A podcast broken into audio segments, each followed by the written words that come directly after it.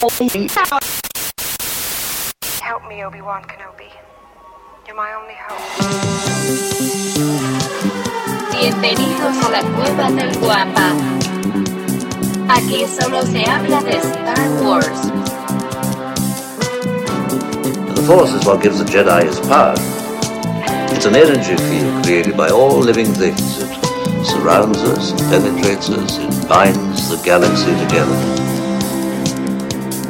It's a trap! We would be honored if you would join us.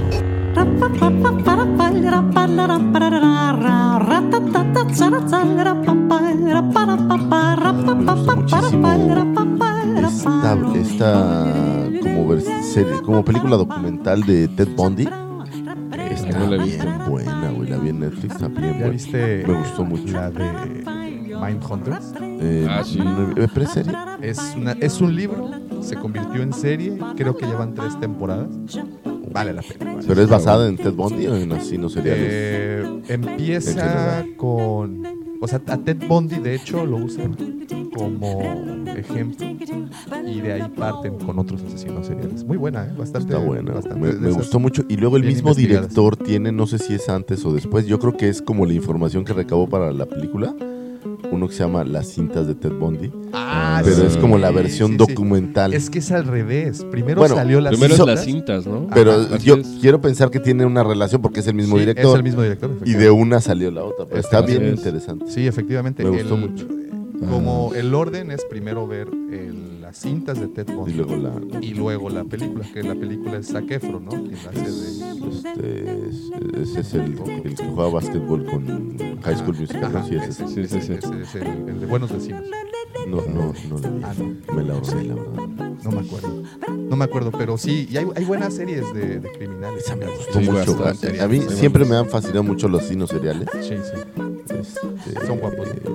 Pues Ted Bundy era muy Sí, guapo. ¿Cómo era se- parte de su encanto. ¿Cómo se llama la de.? digo, igual es la misma, pero. Que empiezan. ¿Cómo empezó el FBI? Que están. No, esa es la gente Carter, güey. Ese es otro No, pedo. no, no. Son los expedientes secretos X. Sí. Pero agarran. Está un cuate, es el que hace los estudios criminales. Es, pero no es esa, la de es Mindhunter. ¿no? Es, es la de Mindhunter. Van dos ¿cómo se temporadas, entonces.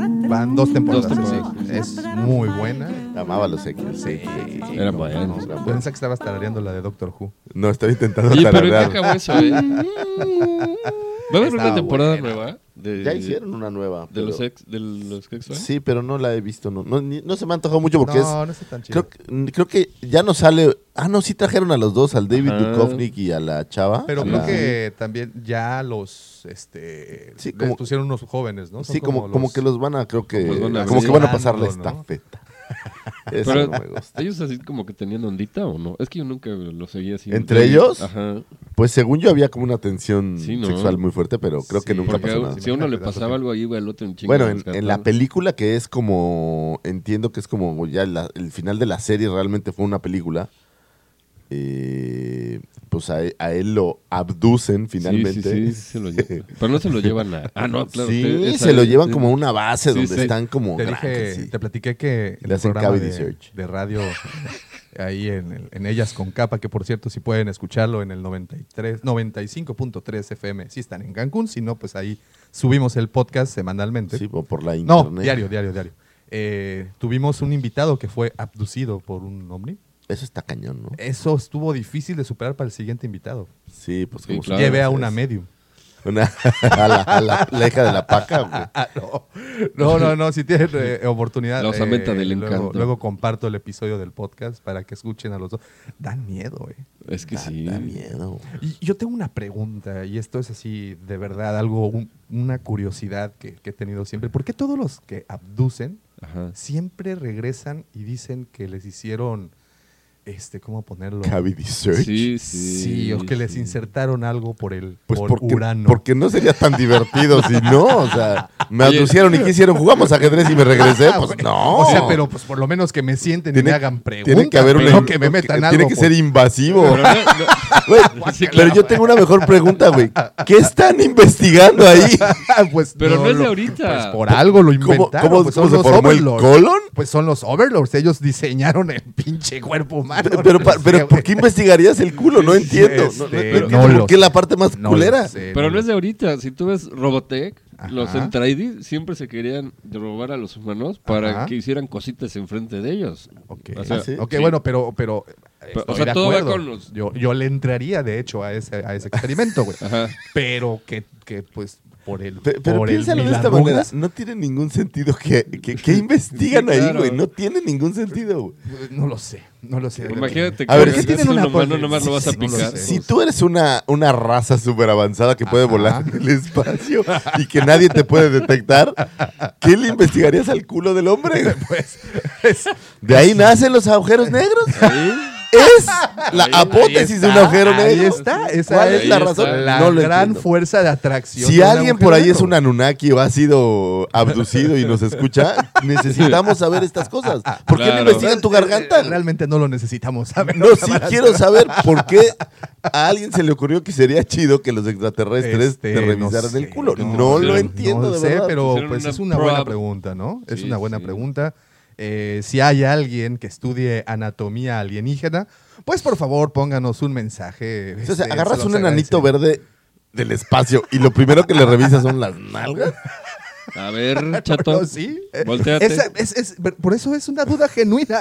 ¿Por qué? ¿Por qué no Sí. revisan el ojo humano, Es- por exacto, ejemplo? ¿no? ¿por qué? Que, es, Y el- que es así como uno de los órganos más increíbles de, de la evolución. No, deja tu ¿No? ojo, el Digo, cerebro. entiendo que te abran y, y que te hagan una, este, pues una necropsia o lo que sea. Eso es lógico.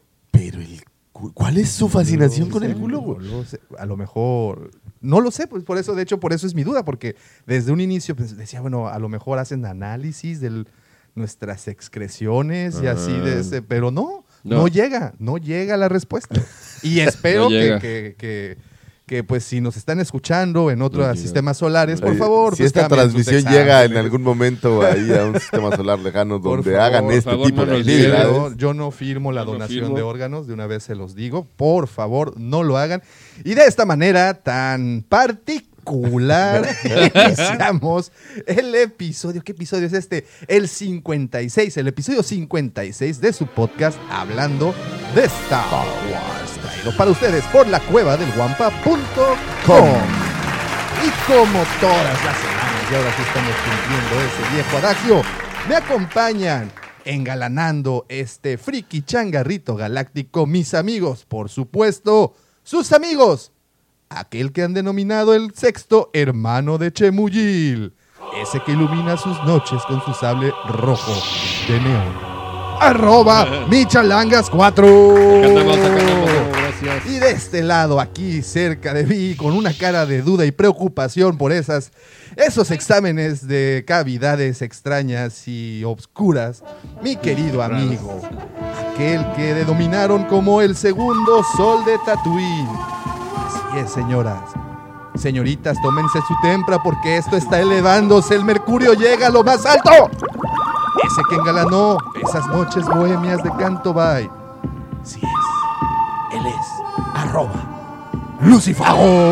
Y este programa no sería posible, no podría llegar hasta sus televisores, si es que alguien nos ve en televisión, hasta sus radios, sus teléfonos celulares, sus microbuses o los escritores godines, donde sea que nos escuchen, sin la mente siniestra. El ya popularizado, siempre imitado, nunca igualado, Cid del Amor, Mandaloriano del Corazón, y ahora conocido como el Chewbacca Ándale.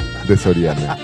El señor arroba Davomático Chayan de la Riviera Maya y Justin Bieber de la 139. Este año se ha mudado. Justin Bieber a la Ya vamos 139, bajando. nomás por decirlo. Vamos bajando. Para los que no nos escuchan, Eh, acá esto va acercándose más al centro. Ca- poco a Es, poco. es más acá es el centro entonces.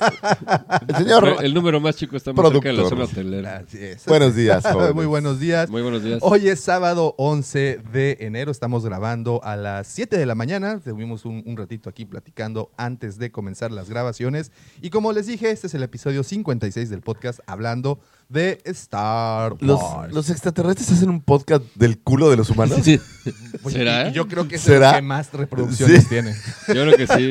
Todo el mundo, todos los tiro, marcianos güey. quieren ¿Los marcianos quieren oír ese podcast o qué? Pues es- yo creo que sí. Pues es que no lo sé, de verdad, se me terminan las palabras y no sé cómo describirlo, pero sí es una, una duda genuina. es una duda muy Todos Oye, los abducidos tienen esta misma Hay una, anécdota, hay una ¿no? película muy buena que se llama Luces en el cielo. Ah, sí, ajá. es en buena, donde, es buena. sí, la temática, es La temática pero es la buena, misma. Sí, es sí, buena, sí, es sí, es eh, básicamente, pues digamos que hacen experimentos este, muy, muy raros y por supuesto incómodos. Y pues bueno, antes de seguir Pero con ¿qué estas experimentas, ¿no? Si, sigo, sigo teniendo- si, si, si con un los sectos sale mejor o métele metamucil o no, ¿cuál será el experimento? No, no, lo no, entiendo.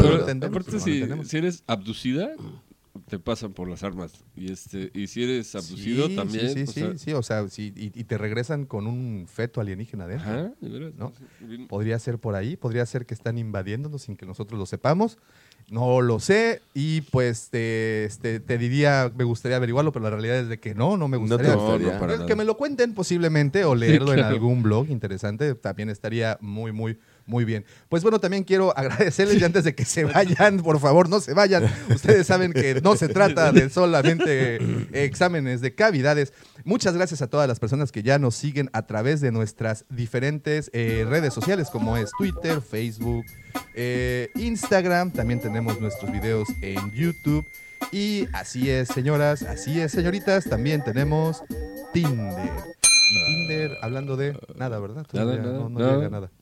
La verdad lo voy a confesar como una persona porque soy honesto. Venga. Olvidé la contraseña, actualicé y ya no puedo volver a entrar, pero, Oh, pero lo, voy a, lo voy a, lo voy a po- podríamos abrir un, un segundo perfil, posiblemente ya más profesionalizado después de haber el pasado todas estas este, Sí, pero, pero todos los likes que ya he dado se perderían. Oh, Sí, no. pero Y bueno. he dado muchos likes. ya tenemos No he tenido Pero es que ahí retroalimentación, no tienes pero... seguidores, ¿o sí? No, no tienes así como Twitter, No, ahí nomás le das like y si ya. de ese mismo güey le da like o mujer le da like, pues Oye, ya te conectas. Como, no. ¿qué tal esta, esta Pero- anécdota de Sharon Stone? Que, ¿Qué decía? que, ¿Estaba en este, Tinder? No, no en Tinder, en otro, en otro muy parecido, no recuerdo el nombre. Se dio de alta eh, para, pues, el- la cosa es que en, este, en esta red social no solo es buscas pareja, bus- también buscas amigos o Ajá. incluso buscas eh, alguna relación de trabajo. ¿Ah, sí? Evidentemente, pues Sharon Stone, ¿qué demonios va a estar buscando amigos o qué demonios va a estar buscando trabajo? Pero bueno, dio de alta su perfil y la, los, los pues, directores o la gerencia de este sitio eliminaron el perfil pensando que era, Que era un, un- Era un- una copia. Así es, que era apócrifo o que pues estaban haciendo uso indebido del nombre de Sharon Stone. Claro. Y ella mandó una carta precisamente pues, quejándose de que sí, sí era ella y que pues esto lo publicó en sus redes sociales.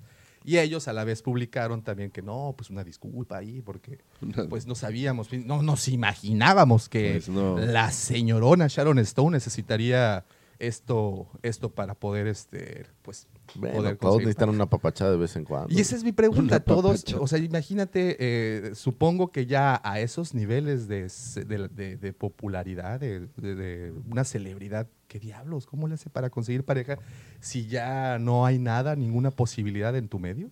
Pues, pues yo creo que siempre hay, como Sí. no? O sea, puede ser el de la Sí. tiendita o puede ser Tienen el agentes, mesero. pueden fixiarlos ahí con alguien, ¿no? La cosa Sí. es que la vida pública ya se vuelve bien complicada, entonces... Eh, Exacto, ese es el punto. O sea, Así. si ya eres, eres vida pública, pues es difícil. Pero si, vives en, a uno de si vives en Hollywood, ¿no? todos son igual Sí. que tú, ¿no? Digo, Sí. no, no sé, no vivo en Hollywood, pero si vives en esta zona donde todos tenía- son actores, pues Ay, Mira, sí. es, Sí, es- sí. es muy común que un arquitecto, pues, conoce a una arquitecta por el trabajo, por la escuela o lo que sea. Yo creo que debe ser. Pero también un O sea, tus La círculos, tus círculos son donde, también, donde estás, ¿no? O sea, Sí, sí, ser sí, alguien- puede ser alguien de producción, puede ser un, un, el- agente. Sí, no sí, sé, sí, sí. ¿no? Pero en el caso de las celebridades y sobre todo celebridades de la talla de, de esta actriz, pues debe de ser Está en complicado. teoría ejemplo, más fácil, ¿no? ¿Quién? Sí, claro. Natalie Portman anda con un fan. O sea, se, ¿Ah, casó, sí? se casó con un. No ¿En sé- serio? Sí, creo que es Natalie Portman. Órale. es- o no sé si Natalie Portman o la otra, la que es el diario de la princesa, Ajá. o Gatúbela. Eh, Este, ah, esta. Pero Sí, sí, no sí, te vayas tan lejos, el que se, la que se casó con el príncipe Harry, este, también era artistilla. Es la, Ya- la ya que- se rajaron, la ¿no? Ya no quieren sí, ser ya las que príncipes. renunciaron a ser príncipes, ajá. ¿no? Pero eso está más ensayado, mano. Sí, ¿tú crees? Sí, no, esos no dan pies sin guarache. Oiga, ¿y en qué momento nos convertimos de hablando de Star Wars a, a- a ventaneando? Pero... TV Notas para ustedes. La nota del Pero corazón. Bueno, bueno, ya, ya también ya, ya les, ya les pasamos. Davo, pero es que, es que aquí, aquí se enriquece el Claro. mundo. No, no, no, me queda muy Y claro, me queda muy claro. Imagínate qué tan importante fue la noticia del príncipe Harry que hasta una galaxia muy lejana No, llegó, espera, güey. Lo más importante de ahí es que eh, anunciaron que ya Gran, o Gran Bretaña ya va, o sea, el Brexit va. Sí, sí, sí. Y la nota de Harry le tumbó la Pues nota al claro. otro. Es que Era ¿cómo no? sonado. O sea, Es que para los ingleses eso es, Pues eso es más relevante, de hecho. es más ¿no? relevante que todo. Así es. Y pues bueno, este, regresando un poco al tema del que nos pertenece, también quiero agradecerle a todas las personas que ya visitaron y depositaron su confianza en la página lacuevadelguampa.com. Como ustedes saben, no solo encontrarán todo el inventario que tenemos en la tienda disponibles para ustedes, sino también encontrarán contenido original creado para todos los coleccionistas y por supuesto fanáticos de Star Así es, para ti. Wars, para ti. Tú para que me estás escuchando, tú que estás ahí en el Eh, chicloso de eh, allá en del- el chicloso del de la mundo. frontera escuchándome, para ti que estás ahí en Angola o, o era este No, no, sí, sí, no, no. ¿Angola? en No, no, no, en Uganda. en Uganda, Uganda. para ti, Sí. tú, personita Oye, eh, pero eso especial. está gacho. Esto, esto, fíjate, es como si nos dijeran, eh, ahí donde vives, en, en, en- allá en, vives eh, perdió la moto. Panamá. No, pues es que vivo en México. Ah, pues es lo mismo, está ahí luego, Está luego. Bueno, pues es que uno no conoce, digo, Sí. uno es ignorante, entonces sí, pues Pero saludos, para esta saludos persona, para tú, ti. tú así, tú, y de repente vas a ver a un cuate así que está con la mano en el pecho, volteas así y, y con una cara de sorpresa. Me hablan ¿Yo? ¿Yo? Sí, tú, a ti te estamos hablando. Gracias. Muchas, Gracias. muchas, muchas, Muchas gracias. Very well, Captain. Very well, Captain. Master, moving stones around is one thing. This is totally different. No, no different. Only different in your mind. You must unlearn what you have learned. Oigan, pues este próximo 2 de febrero se celebrarán en Londres, esto es en el Reino Unido, mira, hablando de la princesa, bueno, del príncipe y la ex princesa o los ex príncipes o como se diga, eh, los premios BAFTA, que son básicamente la equivalencia de los Oscar Ahora en. Inglaterra. Esto, como les digo, será el 2 de febrero. Estos premios, nada más para que sepan, se llevan realizando desde 1947 y premian a lo mejor de la televisión y el cine a nivel mundial. De caso, digo, porque ¿Los la, la verdad Esos- yo jamás los veo. Los Arieles, no. Es que nadie los ve. No, pero, pero me queda la duda, ¿qué tanta sincronía hay entre los ganadores de BAFTA con los ganadores de, de Oscar? Mira, eh, eh, empieza la temporada de premios a partir de noviembre, en teoría a finales de octubre, principios de noviembre empiezan las, las temporadas de premios, pero son los que empiezan en enero, como los Globos de Oro Los que Globos tuvimos Oro. apenas hace una semana. Pero Golden Globe es más televisión, ¿no? Televisión, y, televisión. y- y cine también. Entonces, y estos, para que veas, al igual que los BAFTA, eh, sí van como que perfilando quiénes son los que van a terminar ganándose el Oscar. Pero no, siempre fue así, porque mira, este, como dijiste, eh, los BAFTA empiezan en 1947 y la traducción es los British Academy of Film and Television Arts eh, Awards. Awards, ¿no? Sí, es correcto. Y eh, no, eh, a partir del 2008 lo hacen en el Royal Opera House, pero antes era en el Cine Odeon, que era la sede oficial. Y la estatuilla la diseñó un chatito que se llama Mitzi Kunif.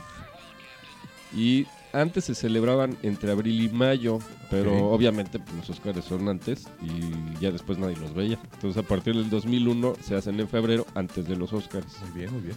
Y son alrededor de 6.500 miembros y su objetivo es motivar e inspirar a todos aquellos que se dedican a la TV y al cine. Pues es que eh, Inglaterra también es un importante productor de, Ajá. de, de películas y bueno, muchísimos obviamente, pues prácticamente todo el cast de, de Star Wars, por ejemplo, pues son ingleses. Son ingleses, ¿no? incluso los estudios, está- exactamente, Pinewood, está, está a las afueras de, de Londres, si no me equivoco. Y hay un par de premios que solo dan a británicos. Pero no tengo el dato cuáles son, pero hay dos premios que solo dan a británicos.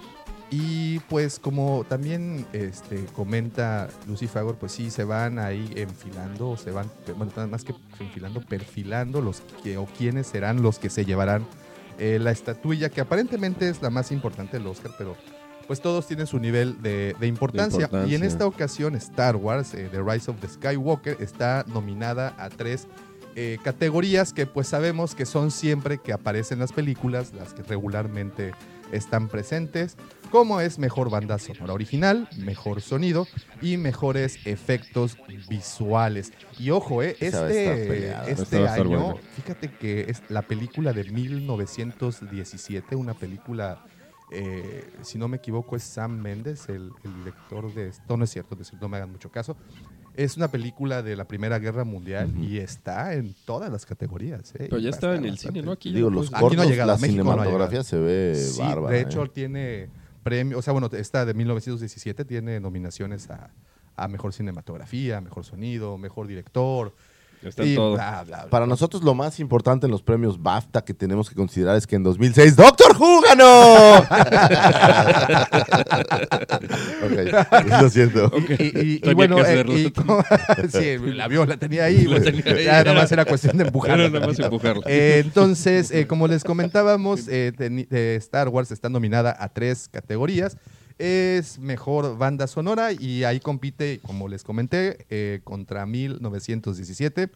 Jojo Rabbit, ¿ya vieron los cortos de esa película? De No, Jojo no. Rabbit. Es una parodia muy interesante, muy, muy amena de la Segunda Guerra Mundial, de, la- de los niños nazis y de toda la educación que Ah, reciben ya estos. ¿Pero Pero, es parodia? ¿O- Eh, sí, es o parodia. sea, No, es- no creo que sea en serio. Digo, sale eh, un, una especie de Hitler ahí Ah, ya, bastante ya, sí. chistosón. Sí, sí, sí, Aparece también Scarlett Johansson ahí.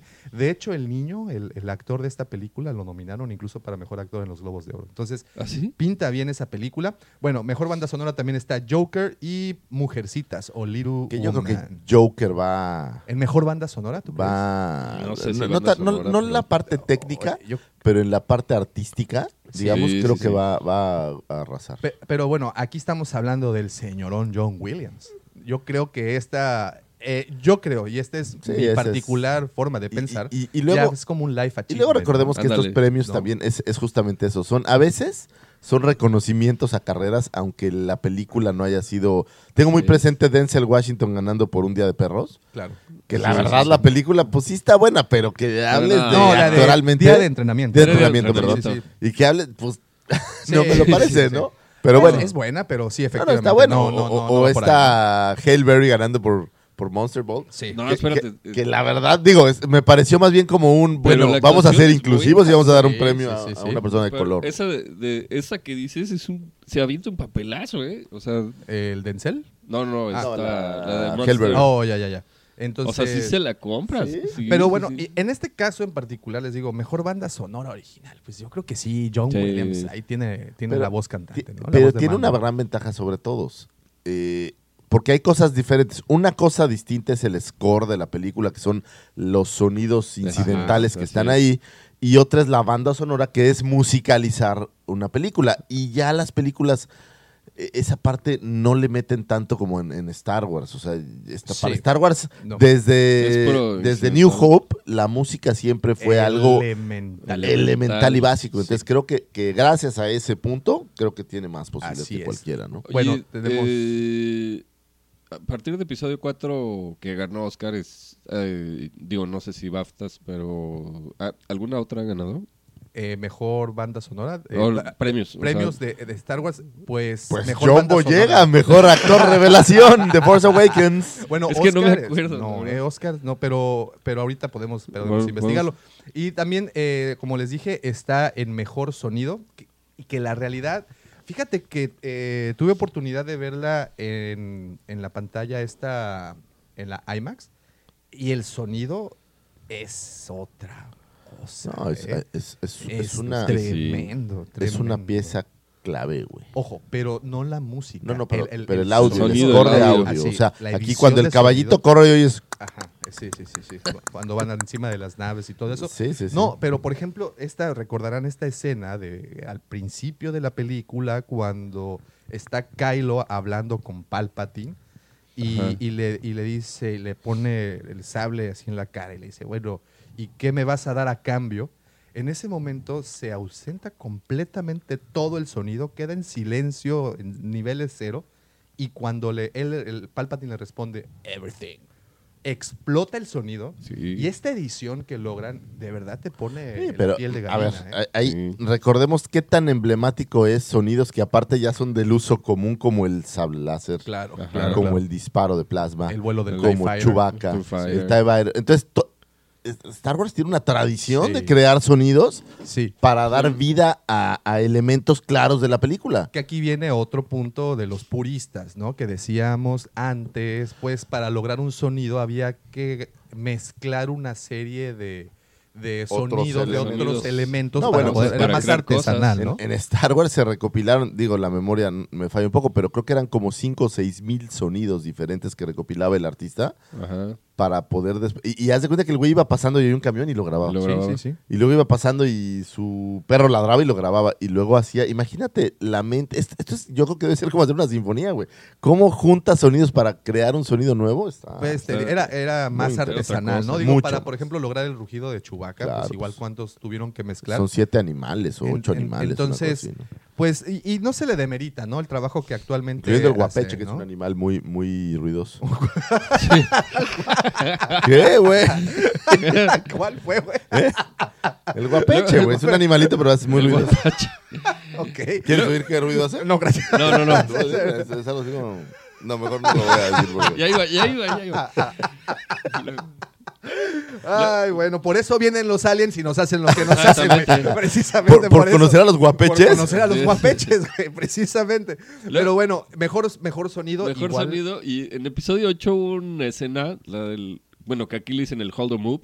Ah, que sí, también, claro, claro. Que fue muy sonado y tuvieron que decirle al- a los que compraban boleto que había una escena que estaba. O sea, que tronaba el sonido y que todo el mundo se quedaba así pasmado. Sí, o sea. muy buena, muy buena. Y luego también hay este grito, un grito muy famoso que se repite en todas las películas y que se ha usado. El. Wilhelm Scream, que se ha utilizado en muchísimas películas. Y digo, si quieren y tienen oportunidad de ver El regreso del Jedi, cuando justo cae uno de los, de los guardias del esquif de Java, al- cuando oye. cae al pozo de Sarlacc, se escucha muy bien ese ¡Ah! Bueno, aquí se los voy a poner en la edición Sí, sí. para que lo escuchen. Wilhelm! Yeah, I'll just fill my pipe.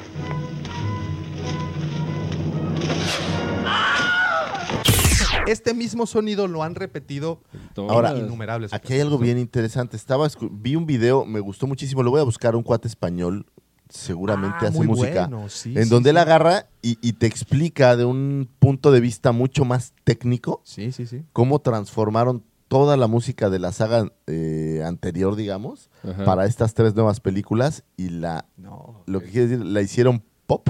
no pero ah, Bien interesante. Pero aparte, cómo, como, como dices, los elementos, cómo los reutilizan y los llevan a, a- a convertirse en, en algo que te mueve el sentimiento y que saben muy bien los compositores, en este caso John Williams, sabe muy bien Es- cómo lograrlo. Esta escena en donde empiezan a emerger los destructores imperiales es, Sí, sí, sí. brutal. es bárbara, ¿no? Brutal. O por ejemplo, y, y- y regreso a la parte de sonido, ¿no? De efectos sonoros. Cuando llegan a Exelon, este cubo planeta, eh, ese- esa sensación eléctrica que te da el lugar, Sí, sí, de los rayitos estos, cómo te, son chillantes y molestos en cierto punto. Entonces creo que lo logra muy bien. Y aquí nada más para que sepa, viene, va a competir con unas muy buenas. No he visto 1917, Ni pero siempre para lograr los efectos sonoros de una película de guerra también tiene su Ahí sí, mérito. ¿no? también tiene tiene su- su mérito. Y ahí también porque está replicando. La diferencia yo creo que en el espacio lejano, que no conoces este sonido. O sea, realmente no Sí, sabes cómo, inventado. cómo suena un láser. Claro, claro, claro. claro. Pero cuando vas a la vida real sí conoces el sonido. Ay, sí. Entonces, y, y digo, no somos expertos, pero los sonidos normalmente no son el sonido de lo que sí sucedió. Por Claro. ejemplo, el ejemplo del caballo, ¿no? Claro, claro. El caballo normalmente lo hacían con cocos, golpeando como Sí, si fuera el paso del caballo. Desgarrando piel como una lechuga, la están es destrozando. exactamente estas cosas y buscar el elemento exacto que da la impresión de que sí es el sonido de la vida real en mi en mi percepción debe ser más difícil porque es un sonido que conoces que un sonido que nunca has oído. Y Claro. deja, por un lado la percepción, pero por otro lado que te dé esa sensación, ¿no? También, de, por ejemplo, cuando, y te lo mencionaba, cuando alguien está desgarrando piel o hurgando los órganos de un humano. ¿Qué, qué, qué, qué- Ese- qué- eso- tú las ves, güey? Sí, sí. las que tú. las, que, las que me pasas los VHS. Ah, bueno, Sí. eh, mejor sonido. Necromancer, muy recomendada. Está Joker también, anda por ahí. Una que no me van a dejar mentir, que también eh, la edición de sonido es buenísima, es la de, bueno, en inglés es Le Mans 66, Ah, que Es- en español es Cas- Contra lo Imposible. que si así. a mí me lo preguntaras, yo, yo le daría. Digo, no he visto 1917, ¿17? pero creo que esta del de más excelente. Es buenísima. Excelente. Muy buena Yo de película. guerras a coches me gustan más los coches. Sí. No, y en particular esa historia, sí. ¿no? Es que sí. aquí lo que tiene es la mezcla de la historia, es muy buena. Claro, claro. Más la cinematografía, ¿no? Que Y la verdad, yo he visto a este. eh, el Batman. A Ajá, este. a Christian Bale. a Christian Christian Bale. Bale. Es un actorazo, güey. Esta Es película su- que hace de ¿cómo no? Vice, Sí, es súper sí. que es el vice- vicepresidente, es excelente. Y la actuación en Le Mans, Buenísima. Excelente. Transformaciones el- físicas. el maquinista- El, maquinista como quedó O sea, flaquísimo, sí, sí, ¿no? Para eso. excelente. Y luego para esta que dices, la del... Vice fue gordo. Fue muy Fue gordo. muy entonces, gordo. muy buen actor.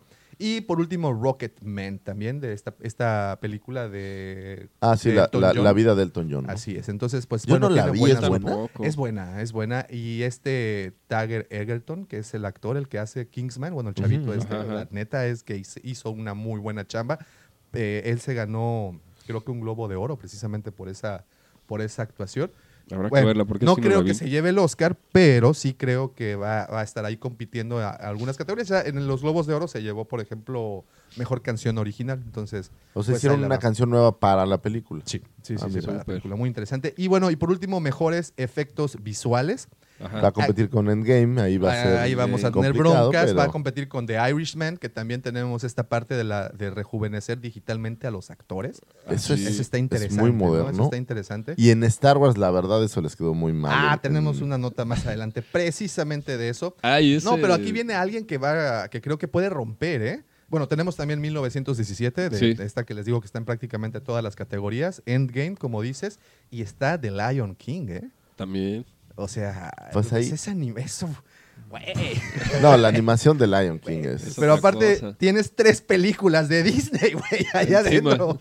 ¿Sabes? Pero pues es. es- Es Disney, güey. pero ¿quién, Disney. ¿quién más hace películas de gran presupuesto como No, Disney? no, No, Ya, no. ya, ya no creo que le compita a nadie. güey. O sea, pero hablarte de los efectos, ¿no? Aquí me voy a adelantar, digo, lo vamos a tocar más adelante, pero un ejemplo de lo que dijiste de cuál es el futuro de Star Wars, eh, yo mencioné algo eh, que son las plataformas y un buen ejemplo es Irishman, porque ese es este, no más, es Amazon.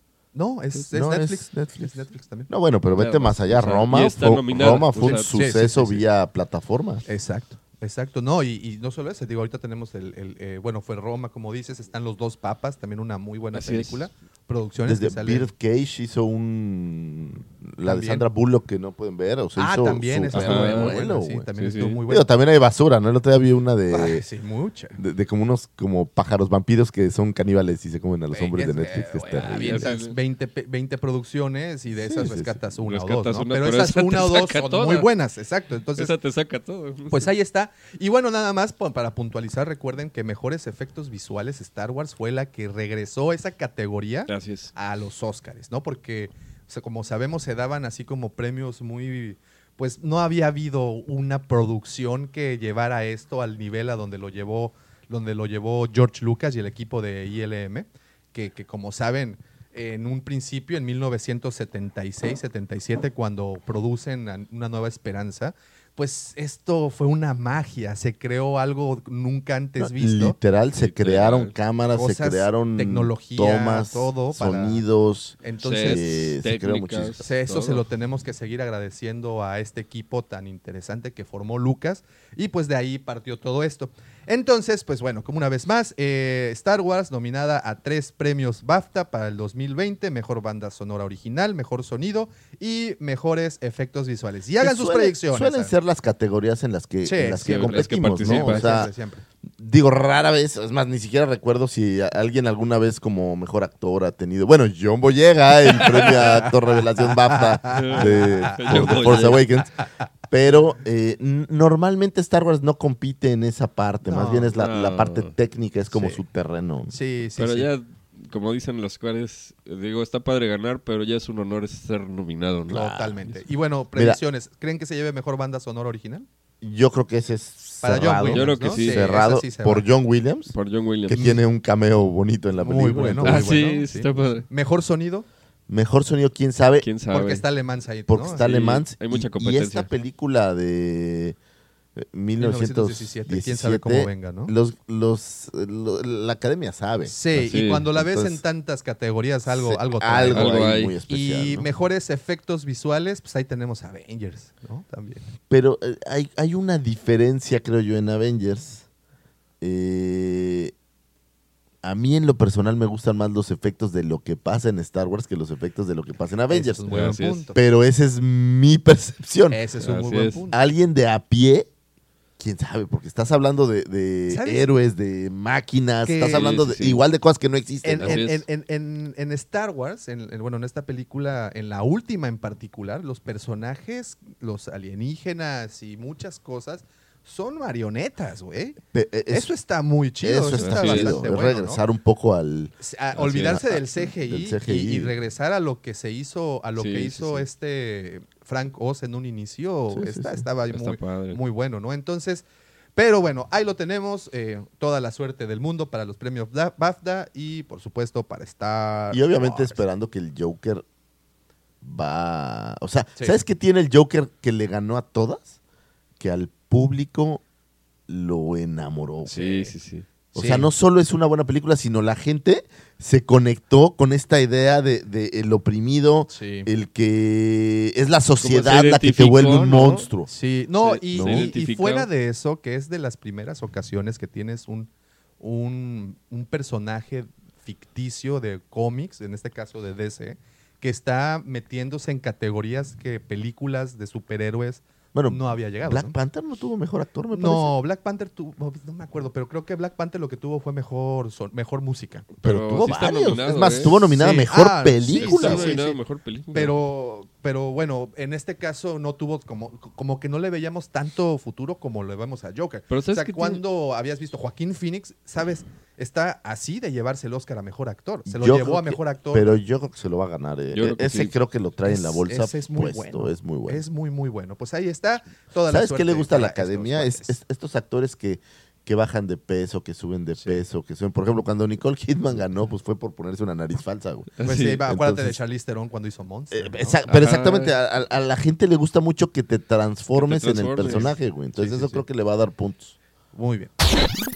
Pues hablando de transformaciones, eh, precisamente hace un momentito hablábamos del trabajo de CGI para rejuvenecer a los actores y tocaste el tema de Carrie Fisher y esta, este flashback que tuvieron cuando peleaban ella y Luke. Y yo recuerdo tu amarga queja, donde queja la cual es compartida, la cual es cierto, la, la cara, el rostro de Carrie Fisher en, en su, en este cameo. Pero, ¿sabes qué, qué es, mi impresión? así que dices, que se veían sobrepuestos, güey. Pero aquí te va algo No, que- ya, ya sé por qué, pero, pero se ve, se me parece que a ambos rostros, tanto el de Luke como el de Lea, se veían como, o sea, mi, mi queja no fue el intento de, de meterlos, creo que técnicamente algo falló, Ajá. que los rostros se veían como fuera de lugar, como que, como que sabías que no iban ahí. Sí, sí, como que estaba... Como que te lo como Estaba puse- el casco y como que la cara se Como cuando ves la cara de Lin May ¿no? y crees Sí. que no debe de estar ahí. No, bueno, es que no debería de No estar debería la cara de estar Lin May.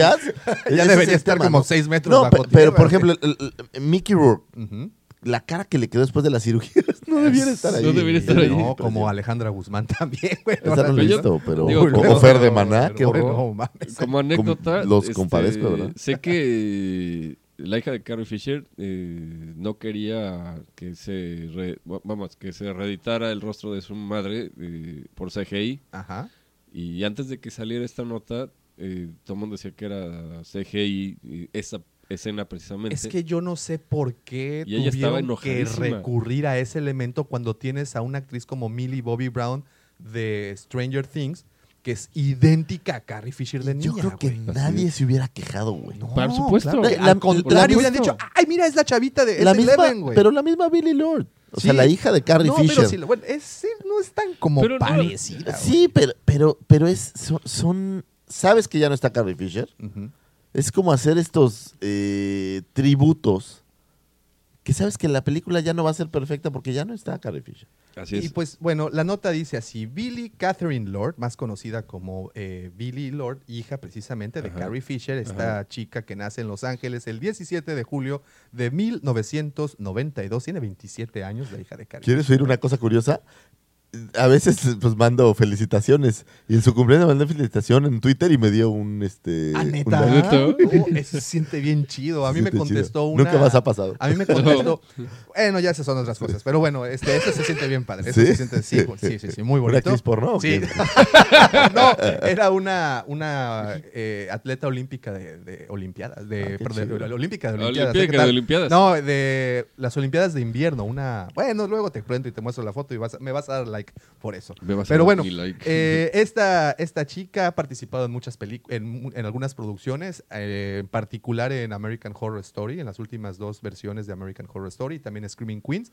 Ella ha aparecido por ahí y Yo- también, como ustedes saben, más, apareció más fácil, pues aparece como la capitana Lieutenant o. Lieutenant Connix. en, toda la las nueva saga, ¿no? películas Las de, tres. la- de las de secuelas, ¿no? Y pues en una entrevista con Yahoo Entertainment, el supervisor de efectos visuales de ILM, Patrick Tubac, confirmó que Luke fue interpretado por Mark Hamill y rejuvenecido rejuvenecido. digi- digitalmente, mientras que la hija de Carrie Fisher, como ustedes saben, Billy Lord, intervino para hacerla de su mamá. Y según Tubac, fue Abrams quien le pidió a Lord que asumiera el papel y juntos filmaron unos segundos para esta escena. El equipo de efectos visuales luego reemplazó la cara de Lord con imágenes del archivo de Fisher tomadas de la trilogía original. Y antes nada más, quiero puntualizar que eh, antes que saliera The Rise of the Skywalker, antes de que llegara a los cines, eh, la, esta chica, Lord, escribió un ensayo para Time abriendo sobre, abriéndose sobre su experiencia de trabajar sin su madre y pues bueno, todo lo, todo Todo lo que, que fue pasó. muy, muy difícil para ella. Y en esta, en esta, en este ensayo que escribe para, para la revista Times, me parece, eh, comenta que ella no quería participar en la película, en The Force Awakens, y fue precisamente su mamá quien la alentó a, a que hicieran, hiciera el, el, el- ¿cómo se dice? El, Eso es lo que yo sabía. el, ay, cuando vas a audi- la audición. El audición. Y pues quedó y, y- y estuvo muy cool que participaran las dos, Las ahí, dos, ¿no? sí. ahí, ahí metidas. Y fue ella entonces quien usó el cuerpo y pues le pusieron el rostro de, de su madre ahí. pues. Que en este caso pues hubiera podido ser cualquiera. O sea, lo del cuerpo Claro. es como un Sí, sí, simbolismo, Es un simbolismo. pero, pero hubiera, porque al final el rostro sí es CGI. Y a mí te digo, lo que no me gustó es que se, se ve, se ve hechizo. ¿Sabes cómo se ve? Como el fondo del Spider en New Hope. ¿Sí sabes Sí, sí, cómo sí. hicieron ese efecto? Sí, sí, sí, sí, sí, claro. a la cámara le pusieron vaselina, güey. Entonces se ve como blurry. Pero sabes que se ve como raro, ¿no? Así se ve, creo Ah, yo. y, y, pues nada más ya para, para terminar esta, esta pequeña nota, eh, yo sí creo que hay otras actrices actualmente y una vez más, ¿cuántas veces habíamos platicado que esta Millie Bo- Billy Bobby Brown, Estaba Millie Bobby. Brown, perdón, está Pero igualita la a realidad- Carrie Fisher, güey, Eso solo sería en caso de que no fueras a usar CGI para, para hacer para esto, modificar el rostro, ¿no? Ver, Pero, ¿qué- pero eh, el guiño a traer a una actriz que en este momento, como Eleven de, de Stranger Things, sí, está, está tan, tan arriba, Aparte, pues met- estaría bien chingón, ¿no? metes esta Bobby Brown y, uy, mano, se vuelve loco el fandom. Pues imagínate, es lo que te digo. Si ves en los créditos que Ajá. aparece como la joven Leia ella, pues una, la gente estaría, eh, sería un super fan o sea, service no- porque muchos de nosotros sí, eh, Sí yo al menos conectas yo con- creo, sí, Sí creo, conectas, sin sí ninguna conectas. bronca. Y pues continuando con el tema de películas, salió esta semana una nota, un rumor más que una nota, fue, es un rumor que las nuevas películas eh, de Star Wars, estas que se, vienen, se estrenarán a partir del 2022, 2024, 2026, como saben, se est- estarán ambientadas perdón, durante la Alta República, la época de la Alta República, que son supuestamente 400 años antes de episodio 1. Ah, así es. Lo cual a mí me da un indicio muy claro. A ver. Va a ser una película de Yoda, un Yoda joven. Es, lo que dicen. Esta es una época donde los Jedi tienen gran, gran- un gran papel. En teoría extinguieron ya los Sith. Eh, Y tienen un gran papel. Y yo creo que es justo como, como si Yoda tiene 900 años y va a ser 400, o sea, va a ser como la- su, su edad media, su, me- su me- media de edad. en su prime, ¿no? Exacto, creo yo, creo yo que es lo que van a usar. O sea, no, le do- no Sí. tenía artritis todavía. Y- y lo oyeron aquí primero, ¿eh? artritis. Sí, sí. Eh, y bueno, esto lo publicó Jason Ward, como ustedes saben, él es un- uno de nuestras, de todos los podcasts, de todos los sitios de información de Star Wars, es de las fuentes más, Más confiables, confiables. Que, que hay y bueno, esto lo publica en su sitio Making Star Wars. Y según sus informaciones, esto tratará sobre un grupo de Jedi que se dispone a explorar los entonces desconocidas regiones de la galaxia. Los Jedi se verán envueltos en numerosas aventuras y conflictos con tres tipos diferentes de enemigos, siendo los más oscuros los males antiguos, como, como ustedes saben, los Sith. La idea sería no solo centrarse en esta etapa a nivel de películas, también extenderlo a cómics, libros y es. videojuegos, como lo hemos estado Es que viendo. hasta el entiendo que, que no se ha hecho mucho de este periodo. No, No, no, para para nada. O sea, es, es- es algo que no se ha explorado mucho, entonces puede haber cualquier cosa. Hay mucha Yo lo que vi es que ya no serían trilogías, por lo que leí. O sea, ya serían standalones.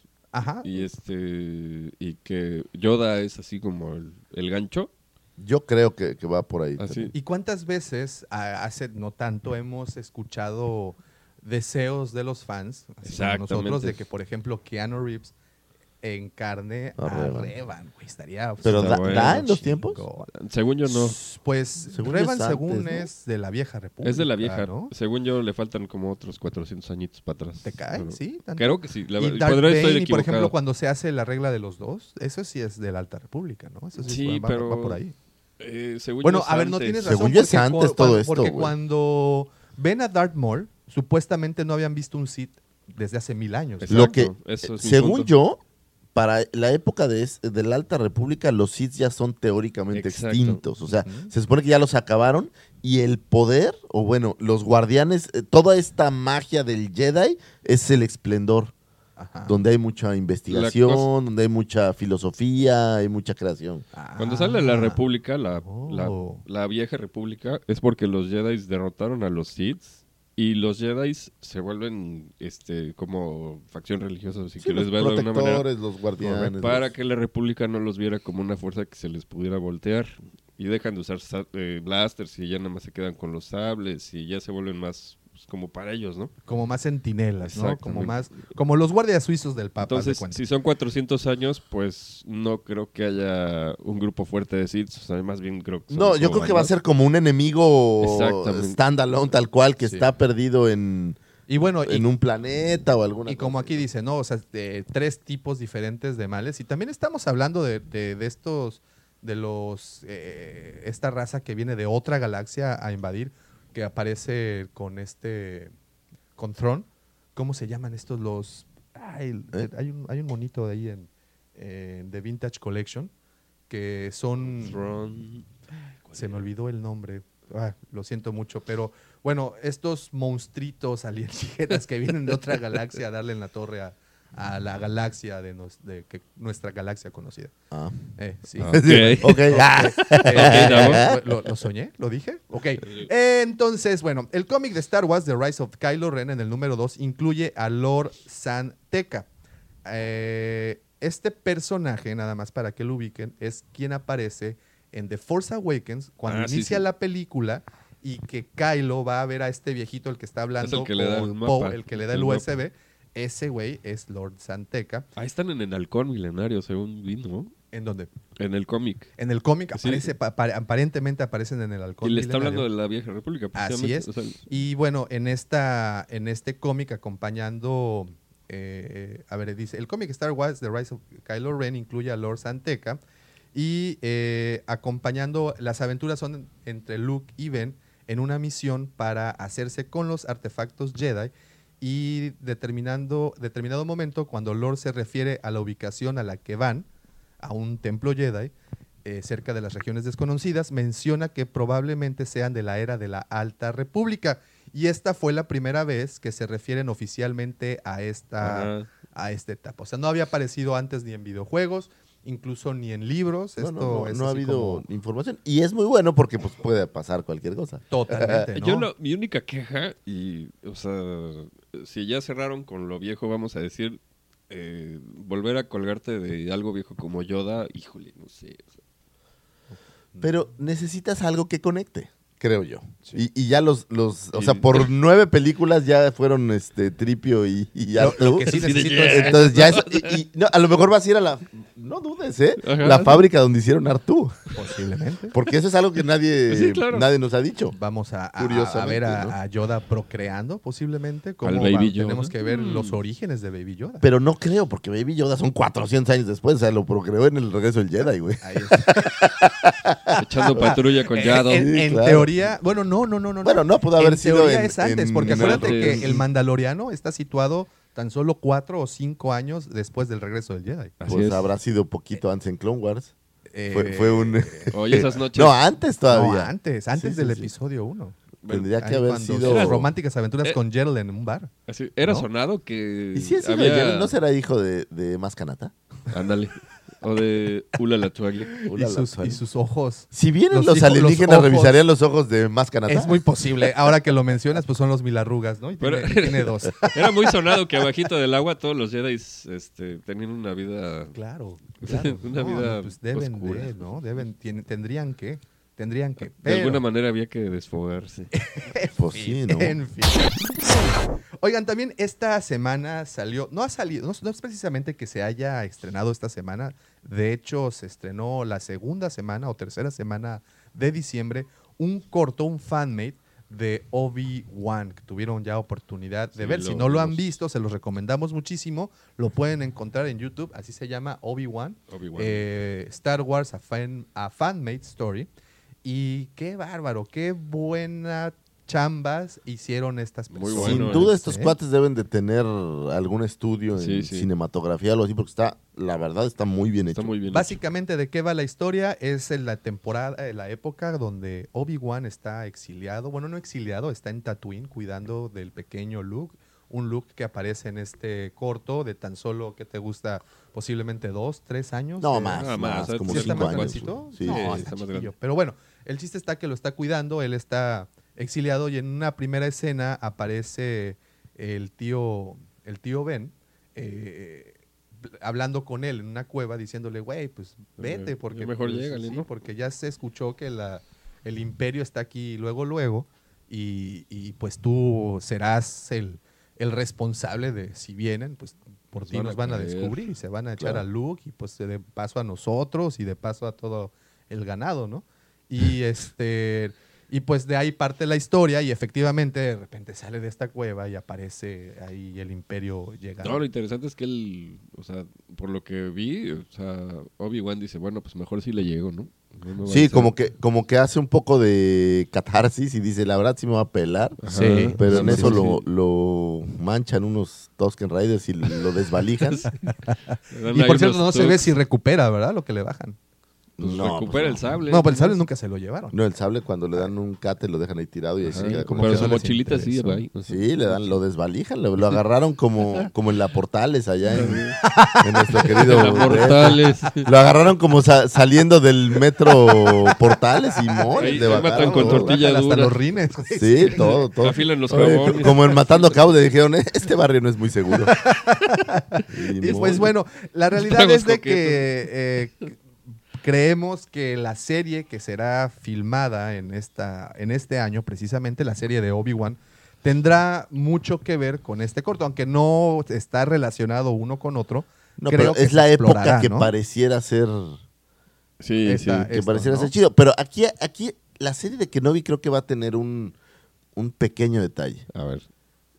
En teoría, Luke no conoce a Kenobi, no sabe de su existencia, No, no, no tiene sabe idea. nada. Entonces, no creo que la serie vaya a tratar mucho de Luke. No, yo tampoco. O sea, van a ser como aventuras de Kenobi para que alguien no mate a Luke o algo así, pero sin que Luke participe tanto, creo Así yo. es. Las Pues- locas, locas aventuras. Acuérdate ¿No? que no conoce a Obi-Wan Kenobi, pero sí conoce a Loco Ben Kenobi. O Bueno, sea, ha sí, oído de él, o Eh, sea. no, pero sí, sí lo conoce. O sea, incluso sabe en dónde, en dónde poderlo localizar. Recuerden. Sí, pero no tiene esta impresión de que sea un héroe Ah, salvavidas. no, no, no, Entonces, no, no, no, o sea, no, no, no. no puede haber una escena, por ejemplo, en, en el fan, que hay esta escena donde pelea con un sable y el niño lo ve, pues asumimos que porque es joven no lo recuerda después. Claro. Por eso digo que tiene menos de tres años el, el chamaco. Sí, sí, no se ha de acordar. o sea, Pero al paso, no puedes tener estas mismas cosas cuando es más grande, porque lo recordaría, ¿no? Claro, claro, claro, claro. Pero bueno, tenemos eh, este espectro de tiempo que, como bien dices, pueden haber infinidad de aventuras diferentes, que llegue el imperio buscando a, a- a Luke. Incluso eh, se ha hablado, y esto lo vimos, si no me equivoco, en Rebels, que Darth Maul va a Tatooine y se echan un tiro ahí entre Obi-Wan. No, no, no, pero acuérdate que, eh, de hecho, Obi-Wan mata a Darth Maul en Tatooine, en Tatooine, ahí donde. pero Darth Maul lo está buscando, no sabe que está en Tatooine. Oh, ya. Entonces no, no podría tampoco ser este eh, Y es- eh, eh, es- esta línea de tiempo. es el periodo también en donde existen los inquisidores. También. Entonces, ah, recordaremos que, que hay si alguien no ha visto ese episodio de Oh, lo sentimos mucho. Lo sentimos mucho. excelente. No, no, pero de verdad, de los episodios de Rebels es de los también Es de, de los, los más mejores. emblemáticos. ¿Aún sigue Rebels en Netflix? Ya, ¿O ya eh, se lo llevaron? No, ya no. Ya Creo no. que ya no, no sé. Ah, sí está, está- está muy bueno. Y está no, muy y mal no que está en se lo ningún hayan lado, ¿eh? O sea, si quieres ver Rebels con tus DVDs o Disney Plus. de plano. Sí. Ya se Es más, creo que no está ni en, ni en Apple TV ni nada. Changos, no, pues ni modo. Y también fíjense que hablando y, y tocando el mismo tema, este, apenas ayer también Jason Ward, a través de Making Star Wars, dio a conocer otro rumor que es muy posible que tu personaje favorito, de todos los tiempos, y no hablo de Finn, aparezca, aparezca en, en la serie de Kenobi. Y hablo del mismísimo Jar Jar Binks. Binks. Ya vi tu cara, ya vi tu lágrima. ya vi Pero tu lágrima. lo que tú no sabes, Te va, te va a es que escuchar ese pobre... todo, se va a volver a todo lo que sucede en esta galaxia muy lejana es culpa de Jar Jar Binks. Es el personaje más importante Sí, sí, yo de toda la saga, güey. Jar Jar Binks, cuando lo hace el senador, es el que pone la moción Sí. para que eh, el emperador tenga poderes absolutos. Hijo de su madre. Lo odio con todo mi ser por ser un personaje. Se lo hubieran dado a E.T., güey. ¿Por qué se lo dieron a Jar Jar Binks, güey? Yo creo que es Sí, un. sí, sí, sí, sí, efectivamente. Sin embargo, sin Jar Jar Binks, toda la historia hubiera sido diferente. Exactamente. Totalmente. Totalmente. Totalmente. De hecho, fíjate que en los libros estos que a cada rato mencionamos, Aftermath, eh, mencionan que ven a Jar Jar. Y Aftermath, como ustedes saben, pasa después de, del regreso del Jedi, justo en el periodo Es en el como que el arranque. manda- o sea, es, es como la creación de la primera orden. ¿no? Efectivamente. Y ahí hablan, dan un, un guiño a que encuentran a un Gungan eh, vagabundo en las calles haciéndola de, mi, de mimo, de, de payasito, de bufón, güey. Pues, ¿qué más podía hacer? Sí, Sí. entonces, pues ahí. Misa, ahí- ya te y haciendo marometas. y todo Misa, el- idiot. Misa, idiot. Misa, no estar en esa película, por favor. Misa. Pero, eh, efectivamente, tienen estos rumores y pues no sabemos. ¿Conoces a alguien que le ¿Cuál guste será? actually Jar Jar Binks? Fíjate que después no de todo el hate que recibió este. se ¿Cómo se llamaba? ¿Cómo se llama el actor este? Pete Best. No, Era ese un es- morenito, pero ese no es me el acuerdo baterista de los Beatles. No, no me acuerdo. Pero bueno, este, este, este actor, pues como saben, pasó muy malos y oscuros momentos después de todo el hate que recibió. Y, y, su, y su redención vino a partir de esta última celebration, cuando aparece el actor y todo mundo en la sala se puso incluso de pie para aplaudirle porque pues sí estaban así como por favor regresa. Por los güey". episodios de Robo Chicken. se muere. Chinga y chinga Anakin, güey. Y se muere, güey. Y ya dice Anakin, ya me libré, güey. Y regresa en fantasma. En fantasma. Es una joya. Tienes Misa, Ani, Ani. Es- si alguien no ha visto Robo Chicken, Por favor. por favor, véanlo. No es se una joya. pierdan de No, hay eso. teoría, una teoría que dice que es el, el Sith Lord, o sea, que no es Palpatine, que el que jala los cables como Ah, bueno, Sith Lord es Jar Jar. Yo Sí. recuerdo una ilustración de alguien, no sé quién, Ah, muy, buena. la verdad está chida, de una versión como Sid de Jar Jar. Pues es que yo Pero creo ojo, que- el problema no son los Gungans. El problema es que Jar Jar es un Gungan estúpido. Sí, sí. Eso es lo y, y Bueno, los Gungan no eran como muy brillantes, No eran. No, lo eran. No, pero, no, no, no, pero había diferentes De clases. Gungans o sea, ves al capitán Toca o Taca, Sí, o no sí, sé cómo sí, se sí, llama, sí. y pues era un militar, o sea, era- Sí. eran diferentes, ¿no? Y ves a Yar Yar y Yar Yar, es- ¿sabes qué? Lo, lo Disney caricaturizaron para jalar chavitos Claro. y no salió. Y no les funcionó. Creo que eso fue el, el tema con Jar Jar. Y pues, este... ¿Va a tener su propia serie o qué? No, ojalá No va a salir en ojalá Obi Wan. no, Según ojalá esto va a no, ser un Gungan barbado. O sea que ya está viejo. Ajá. Pero no sabemos qué va a ir a hacer a. Cuando dices barbado, ¿se va a tener barba? Sí, sí. Sí, ya de que Pero está- ningún Gungan tiene barba, ¿no? Eso es curioso. Bueno, eso dicen. o sea, Sí, pues sí, son como, como ¿Y qué es- anfibios, ¿no? Su, su barba van a ser tentáculos como, Como este Davy Jones. como David Jones. Davy Jones. Pues es que los Gungans cuando evolucionan se vuelven un calamari. Sí, Ahora todo el mundo lo son, sabe. Ya, ya son- lo son sabemos. como moluscos, ¿no, güey? Esos- o sea, son, son, no como moluscos, perdón, como anfibios, ¿no? Pero ¿sabes qué? Tiene un error, güey. Los, los Gungans ni los pies son como para nadar, ¿no? Tienen pies No. como de elefante. Bueno, lo que Entonces, pasa es que no has como de visto entre tronco. sus dedos. o sea, posiblemente tengan como estas membranas, como los, como estos Sí. cartílagos, como los patos. Bueno, ¿no? nadaban con las orejas, ¿no? So, posiblemente. Pues lo que sí ser. podían hacer era respirar debajo del agua, eso sí. ¿no? Y nadaban Nadar aparentemente debajo del muy perro, bien. Y, sacar a pasear al agua. y se echaban unas piruetas bien chidas antes de entrar al agua. Entonces, pues no lo sabemos, pero ahí están los rumores que, este, por cierto, bueno, nada más antes de, de concluir con este tema, si tienen oportunidad, vean este corto que no vi. Está bien Sí, bueno, está Échenle muy bien hecho. Sí. De verdad sí, sí, está, está bueno. muy bien hecho, no tiene desperdicio. Y fíjense cómo a veces los trabajos de los fans pueden, no voy a decir superar porque no es así, pero cómo pueden Ah, bueno. llegar muy alto. Recordarán, no tampoco en Tienes- este mismo año sacaron este corto eh, o esta reinterpretación Ah, del de la duelo pelea, ¿no? de Obi-Wan contra Muy Darth buena. Vader. Hay gente tan brillante, lo único que les falta es más dinero. Sí, Exacto. Y que, lo- y que Disney los adopte. Si ¿no? yo fuera el señor Iger, Señor Iger, yo ¿es sí llamado? buscaba a los creadores de este de este video Y y me échenle. los traía a chambear, La verdad, a esos está proyectos, ¿no? Está muy bien. cinemáticamente hablando, olvídate del argumento. No, no, no, muy bien. Técnicamente hablando, está muy bien hecho. Unas coreografías No, buenísimas. no, y, eh, desde la entrada, los La escenarios, edición, está eh, bien. la fotografía, o sea, está, está muy Y bien a hecho. veces no utilizan, bueno, no a veces, la mayoría, de, de esta- todas estas ocasiones su presupuesto es muy limitado. Claro. Tenemos también este otro corto en donde van bajando los troopers en estos transportes y son dos troopers y es todo el, y es todo el corto. Claro. Dos troopers hablando entre ellos y entre cómo uno de ellos empieza a sentir miedo y se lo platica el otro y el todo el corto es este diálogo entre ellos dos, ¿no? Y, y ahí este vino obviamente después de que conociéramos a Finn y que conociéramos que los troopers pues humanamente tenían algo, tenían residuos humanos, ¿no? Y Bueno, son lo hacen humanos. Muy bien, ¿no? Ajá. Lo hacen. O sea, Sí, los troopers- No sabemos de, de- de- de troopers que no hayan sido humanos, o sea, que hayan sido humanoides. Mm, No. Bueno, es que Porque los apenas- clones se acaban. Correcto. Y entonces empiezan a usar humanos, eran más baratos y pues nada más tenías que ir a, a buscarlos. Tenías que Ir a raptarlos. rascarlos. Y normalmente creo que eran solo humanos. Que, va- que ahí les va un dato, eh, que es el papá de Hawks, del general Hawks, quien inicia el movimiento para raptar niños y convertirlos ¿Ah, en sí? troopers. Eso no sabía. Entonces, ahí está ese, ese dato.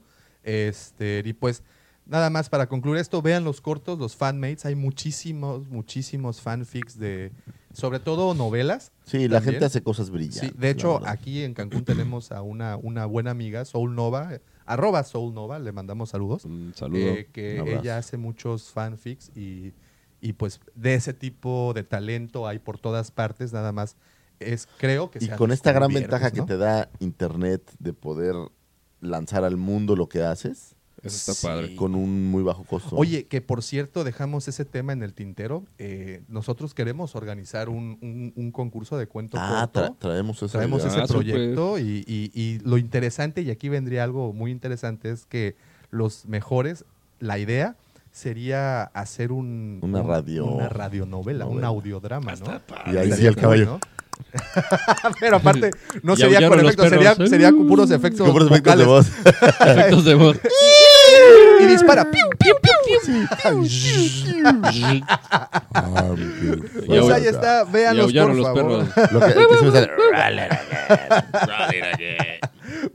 véanlos estos cortos muy recomendables, por favor. A ver, a ver, a ver. Échate Michalangas, Sí. tu versión de un grito de Chubaca. ¿Automático?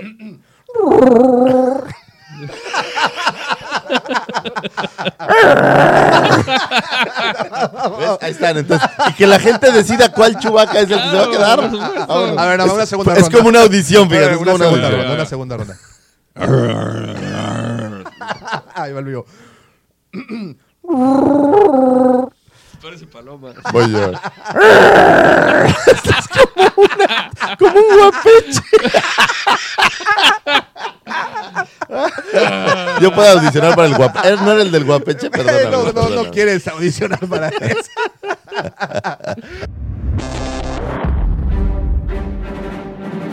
The Force is with you, young Skywalker. You are not a Jedi yet.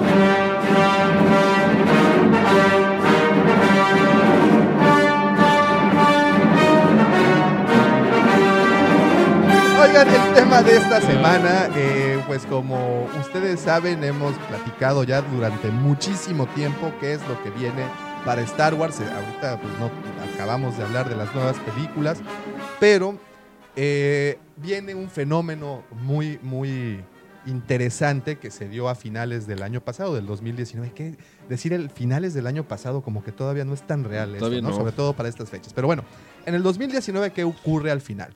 Se nos juntan eh, justo en diciembre dos cosas muy importantes. El estreno del episodio 9 y El Mandalorian. Y, se cruzan justo para ser comparadas y tenemos la oportunidad de comparar dos, dos- dos sucesos. El primero, una película, como fue el episodio 9, tenerla en la gran pantalla, y la otra, el estreno de la primera serie live action para, para televisión, sobre todo para los sistemas de streaming. Para ustedes, ¿cuál fue la más popular y cuál estuvo en boca de todos? Y cuál y lo más importante, ¿cuál tuvo la mejor aprobación? Yo creo que el Mandaloriano, por una razón bien sencilla, estuvo mucho más tiempo afuera. o sea, Antes. No, no, me refiero a semanas. O sea, el Mandaloriano sí. tiene la ventaja de que es un episodio o dos por semana. Entonces, durante cinco o seis semanas tuviste el Mandaloriano. Y la gente siguió hablando del siguiente episodio, el siguiente episodio, el siguiente episodio. The Rise of Skywalker, pues no sé si sigue en cines todavía. Sí, sí, Sí, aún está. sí. aún está. Eh, estamos hablando de que se liberó el 20, el 19 19. pues va para 20 días, más o menos. Eh, pues por ahí se van, fíjate. Oye, que ha aguantado bastante, ¿eh? Bastante. Ahora que lo, que lo veo. Yo Sí, coincido con Lucifagor, que lo que más jaló fue el Mandaloriano, que episodio 9 realmente. Por ahí yo vi una gráfica en donde te muestran el hype de episodio 9, que es así, una, bueno, sube, baja y se mantiene. Pero el Mandaloriano está como a la mitad y todos los viernes tiene un pico, pum, pum. Se libera un nuevo episodio, ¿no? ¿Y cuánto estuvo? Que son mes, dos meses, ¿no? Son ocho episodios. Dos meses, según yo. Necesito, sí. Pues dos meses en boca de todos, imagínate. Sí, sí, Eso es como yo lo veo. Ahora, yo creo que también tiene otra ventaja. Se sigue hablando de otro, de otro capítulo y bla, bla, bla. Y de Skywalker Rising es ya el final, güey. O sea, Así es, ya. no- sabes que no va a haber más. Y el Mandaloriano estás esperando más. Exactamente. Correcto. Y, Entonces, y una segunda temporada. Creo que eso le favorece mucho. Ahora, si lo ves desde el punto de vista de cuál fue más divertida, si a mí me lo preguntas, creo que en ambas hay cosas muy divertidas y cosas que no tanto, ¿no? Sí. Así es. Entonces, pa- para mí, ambas fueron un, un buen sabor de boca al final. Sí, Un buen cierre quedó- del qué buen 2019, cierre. 2019. Pero bueno, miren, por ejemplo, les, les quiero traer aquí los, las taquillas, tanto a nivel mundial como aquí en México, nada más para Sí, que sí. tengan ahí una, una idea. A nivel mundial, hasta el 9 de enero, que esto fue el jueves anterior, este, en Star Wars, el episodio 9, había recaudado 2 billones 165 mil 596 millones de dólares Que son dos mil millones de que dólares. es un chingo, ¿no? O sea, que es un chingo. Y esto eh, ha alcanzado ya un total de 952, un poquito más de 952 billones a nivel mundial, ¿no? Entonces, es una importante cantidad. No sé en comparativa cuánto cuesta hacer la serie y cuánto cuesta hacer Exacto. eh, es. Ese sería un dato interesante. La serie, sí tenemos el dato, de hecho, la serie se estaban aventando creo que arriba de 150 millones de dólares por realizar la serie y cada episodio del Mandaloriano tuvo un costo aproximado entre 11 y 15 millones. Entonces, y The Rise of Skywalker debe de haber andado en 250, 300 tal vez. Tenemos ese dato también. Te- te- por favor, tu pregunta y aquí Acá se te responde. Pero bueno, en lo, en, en lo Pide que y se te encuentro, dará. en lo que encuentro, a ver, mira, fí- fíjate, de Mandalorian, eh, nada más que... No, fíjate que ahora sí nos está respondiendo bien chido internet, ¿eh? Fíjate, dame un segundito. De Mandalorian Es que tuvo, me desconecté. Ya dejé de bajar mis tuvo películas. un presupuesto... Ay, ¿dónde está? ¿Dónde está? Bueno, te, te vengo debiendo lo que se le llama el presupuesto. no es cierto, no es cierto. Tuvo un presupuesto de 100 millones. 100 millones. 100 millones. Y eh, The Rise of the Skywalker.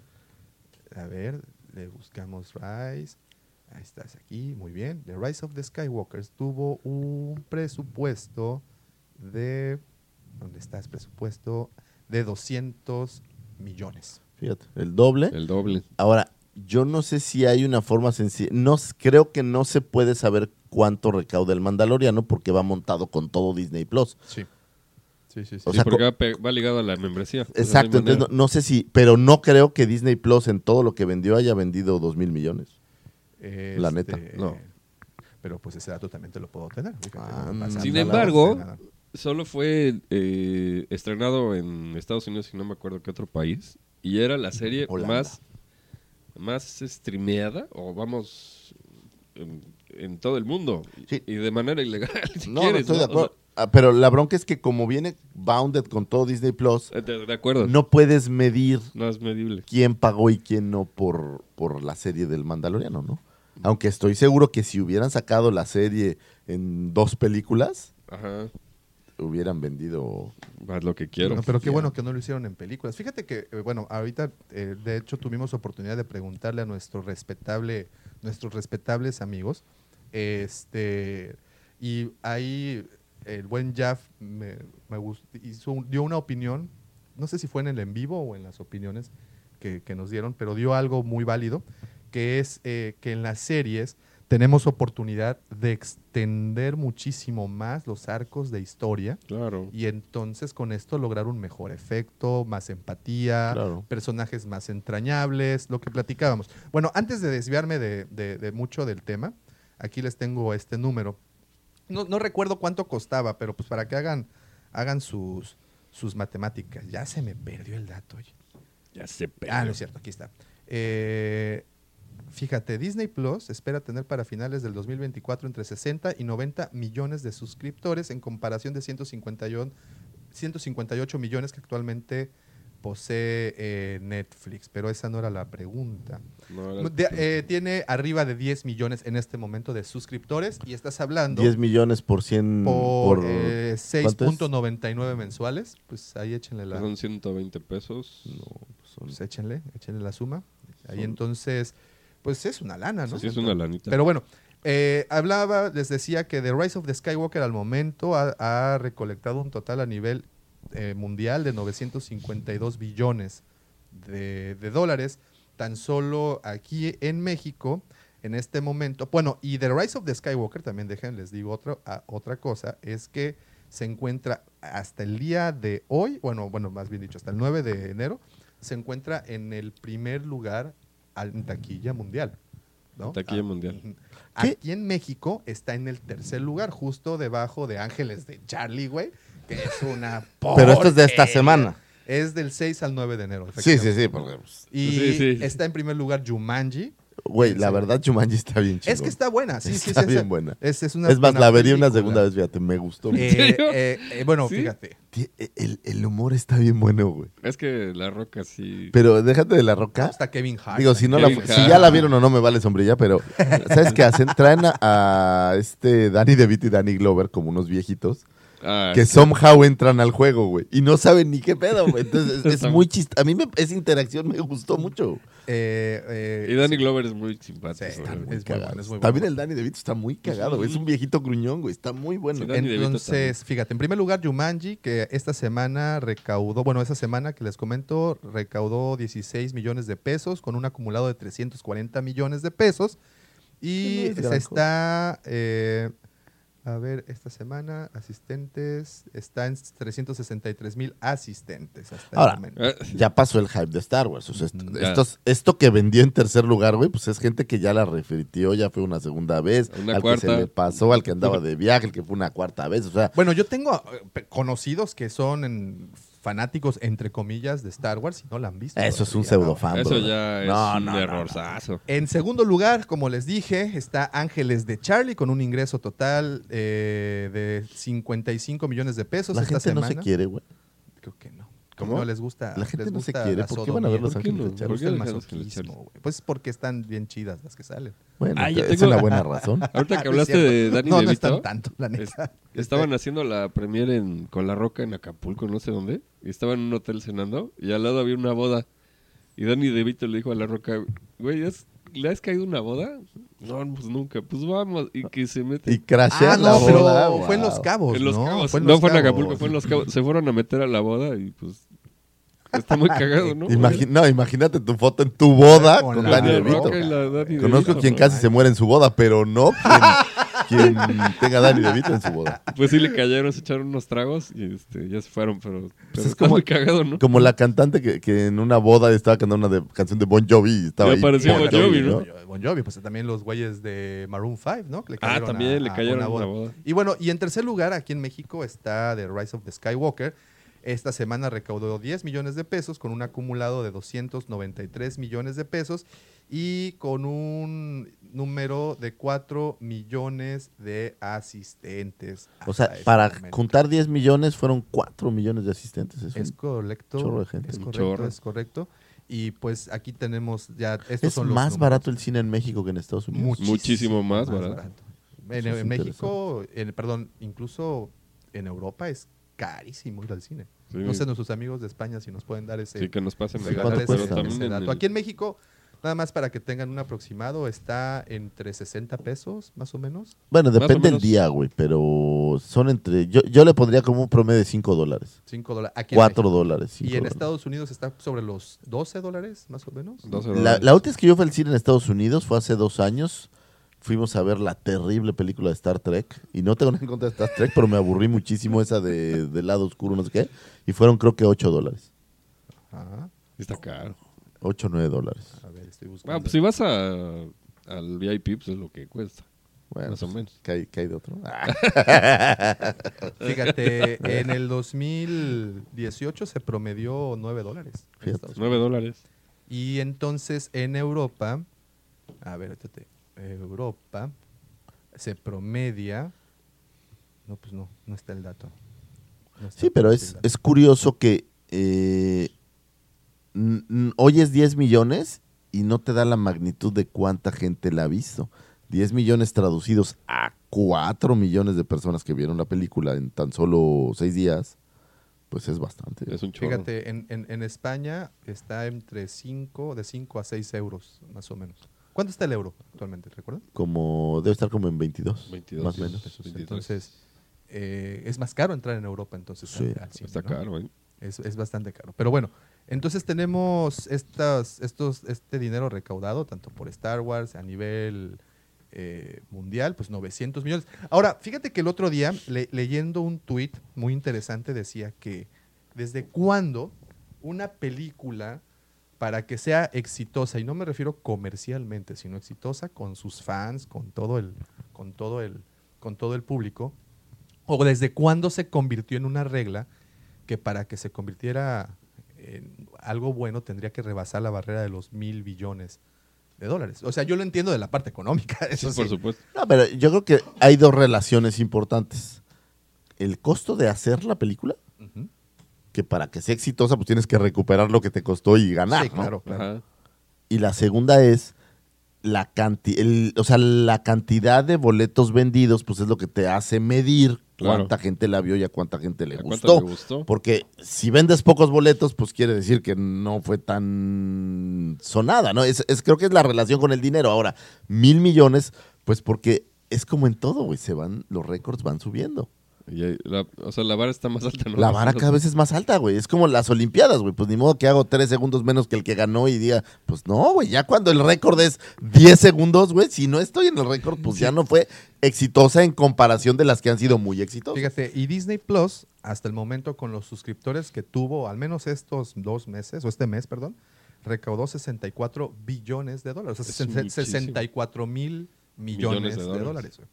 Güey. hay, un, hay una serie de Netflix que ilustra muy bien, bueno, ilustra un poco el punto que estás mencionando, que se llama The Movies That Made Us. Ah, claro, muy buena. sí. Que son películas de, set- de los 70s, 80s. Ahorita nada más van como cuatro. Pero un ejemplo muy bueno es la de los Ghostbusters. Porque tenían un presupuesto muy reducido y prácticamente la producción que viste en el cine este es la primera toma, o sea, no hay reediciones ni nada, o sea, así como está se fue al cine.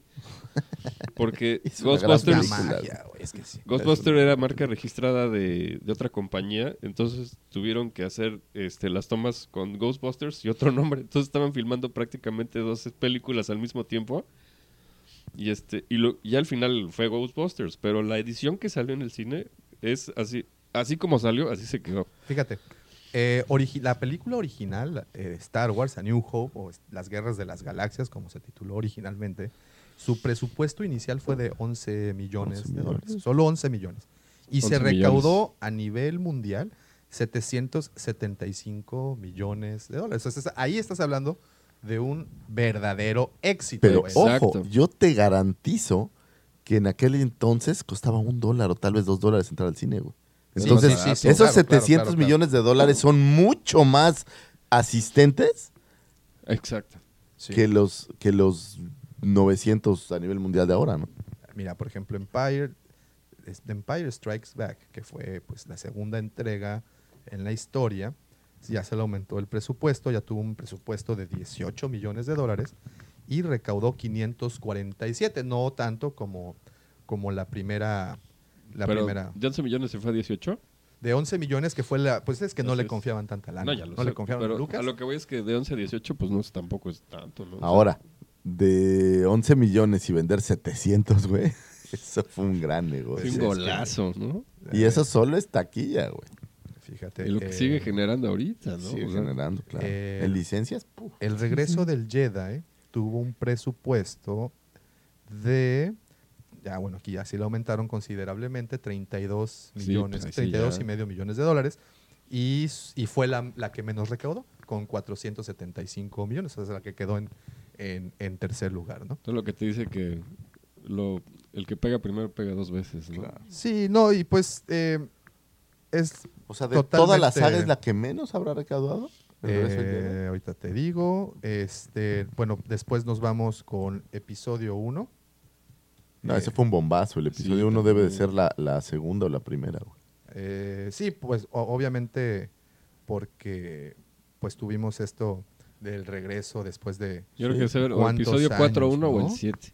Fíjate, eh, en el- él tuvo un presupuesto, episodio 1, de 115 millones. Qué diferencia, Ah, pues, aparte, sí, yo sí, creo sí. que ya la inflación y todo eso Sí, pues, ya era sí, otra, sí, cosa, ¿no? ¿no? Y tuvo un total de mil, eh, mil, de un, bi- un billón, bueno, mil millón. billones de, recaudas, de recaudado.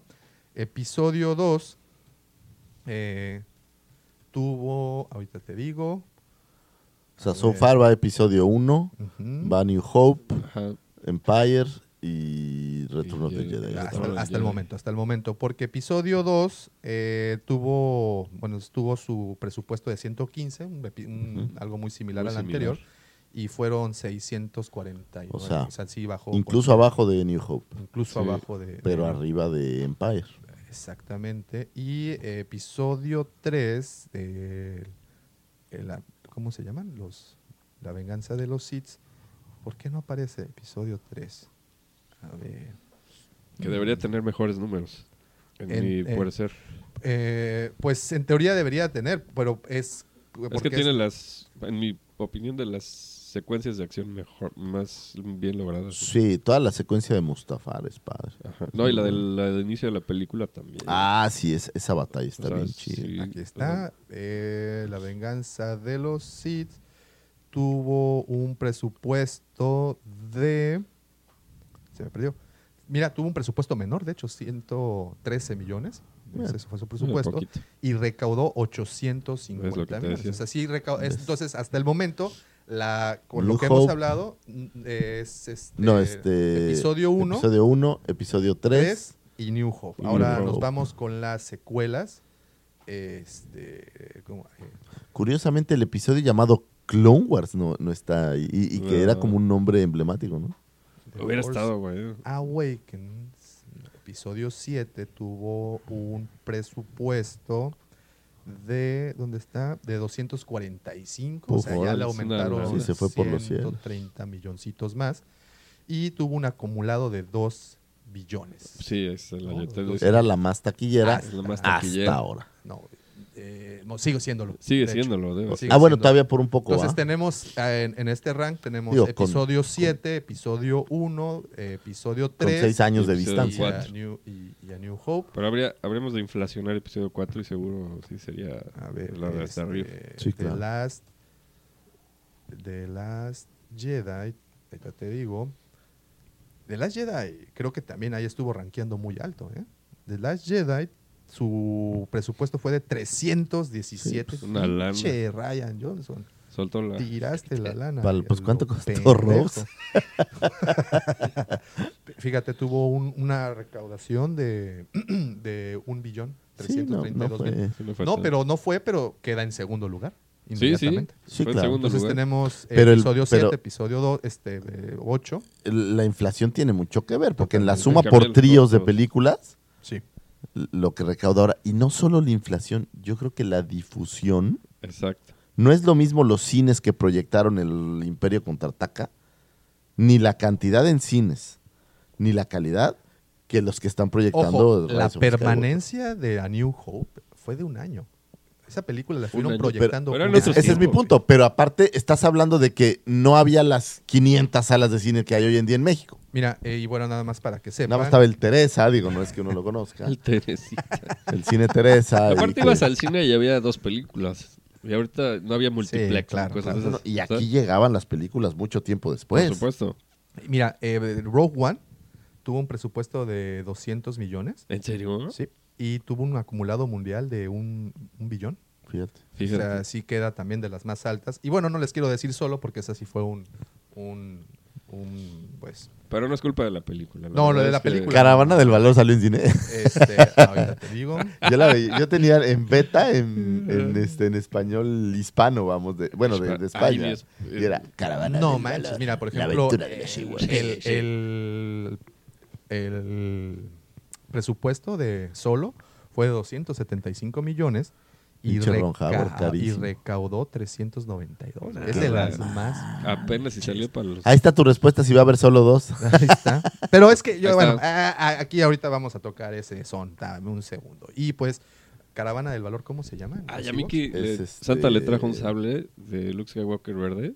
Y este, ¿Es de ya Ewoks eh, tiene- Ad- Adventure o de Ewoks Battle for Endor? ¿Cuál quieres? ¿Hay dos? Sí, Mm, claro, no, Ewoks pero es- Adventure es, es del Battle for, 80 y- for Ender. Es del 84 Según una y la otra es de Battle of Endor del 85. Pero según yo, la Es- Caravana del Valor es, es- es la, de Battle for Ender. Vamos a ver, esta tuvo un presupuesto y ya nada más es por, por los LOLs, ¿no? O sea, por la risa. Lols. Este, fíjate qué tanta vergüenza les da que ni siquiera aparece el dato, ¿eh? De plano. No, no está. El plot era excelente, güey. Una nave que se estrella como en Perdidos en el Espacio No está, güey. y unos niños perdidos con Ewoks. Oye, no está, ¿eh? No, no, no está. Pues es que creo que era de televisión nada más. A ver, vamos a ver Holiday Special. No, no es cierto. pero, No, no. pero bueno, ahí están, esos son, esos son lo- los datos y pues qué tanto se ha recaudado por cada una de las películas. Ahora, Sí. si a eso lo convertimos, ahora que estamos viendo que The Mandalorian tuvo un presupuesto inicial de 100 millones y no sabemos, y les estoy diciendo que no solo por el Mandalorian, estamos hablando de que una plataforma tuvo un- una recaudación de 64 billones de dólares, pero que estos 64 billones yo estoy 100% seguro que no fue eh, en este No. acumulado, no fue solo por esta serie. Habrá sino otras algunos cosas, que ¿no? sí, pero Exacto. No el total. Pero no, No el todos. total, ¿no? Sería bueno saber la encuesta, eh, quiénes, quiénes contrataron Disney Plus por el Mandaloriano, que serán seguramente los La mismos que mayoría. cancelaron las- la, la Disney Pues sí. Plus por, por- porque terminó la, la- la- la temporada. Pero bueno, entonces económicamente estamos hablando de que eh, es más redituable, o hasta el momento fue más redituable, eh, o ha sido más redituable las películas. Estamos apenas en este proceso de que empiezan las series eh, a surgir, ¿no? Sí. Eh, y hablábamos, ¿cuál es el futuro entonces? ¿Cuál creen que, eh, o dónde creen que Star Wars encuentre más nicho o encuentre ese, ese rinconcito en donde va a ser mejor, adopta, mejor adoptado, mejor aceptado? Yo creo que el futuro son los streamings, no Yo por también. Star Wars, En por general. en general. El streaming tienes la gran ventaja de la inmediatez Así es. y de lo que quieras, pero yo no sé, por ejemplo, yo no sé qué tanto la nostalgia de ir al cine. A mí, en lo personal, esta idea de ir y sentarme en la sala y comprar mis palomitas me gusta me mucho. Lo verdad. disfruto muchísimo. Así sea mi mujer llevándome a ver a Omar Chaparro, ¿no? Pero, pero creo que al cine cada vez menos generaciones van a tener esta, esta necesidad de ir al cine. Esa, esa es mi impresión. Digo, no hablo de en un año, pero hablo en 10 años. Es que ir al cine es una experiencia, ¿no? O sea, ¿Sabes qué, qué es algo que hacer, güey? exacto. Es una actividad. Exacto. eh, Un motivo para salir de tu un casa. motivo Así es, para salir de salir tu de tu casa. casa. güey. Sí. Pero así como mu- murieron los videocentros, el otro día vi una nota del último video Visa o videocentro ahí en, en Iztapalapa, no sé dónde. Y este, pero así como murieron, yo creo que los streamings van a empezar a, a matar el cine. Aunque, fíjate que ahora que lo pienso, lo único que ha salvado a la música y a los artistas son los conciertos. Al momento. Así es. Entonces, a lo mejor algo similar pudiera pasarle al cine. no. Posiblemente, posiblemente. Pero mira, por ejemplo, yo te voy a platicar el caso de mi hija, no sé si les pase de la misma forma. A ella eh, no le causa ya el ir al cine. eh, se durmió en Frozen 2, güey.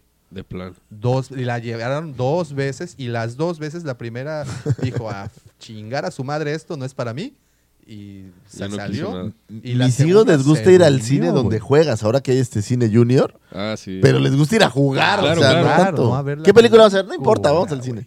Entonces ya las Sí, ya- generaciones más pequeñas Es lo que digo. hablando Yo creo que ellos van a crecer en un mundo más, de inmediatez. De más inmediatez. de inmediatez. O sea, porque dices, ya me aburrió esta película, ya, a ver, ponle pausa. eh, o Sí, pues, ya vamos a hacer otra ¿no? cosa. A hacer Miki lo llevé a ver episodio 9 junto con mi esposa y sí la aguantó.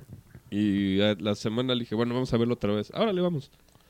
A la hora y media me dijo, ya me aburrí. Bye. Entonces ya lo, se lo llevó mi esposa y yo me quedé a terminarla, pero ya no la aguantó. O sea, dijo, no, ya. No de que se haya dormido, sino de ya, ya, haz tú. O sea, Ya no les gusta. güey. ya no. Yo, por ejemplo, eh, a mi hija de 12, el ir al cine tampoco es la gran bomba como lo era para mí a los 12 años. No ir a- vas, wow.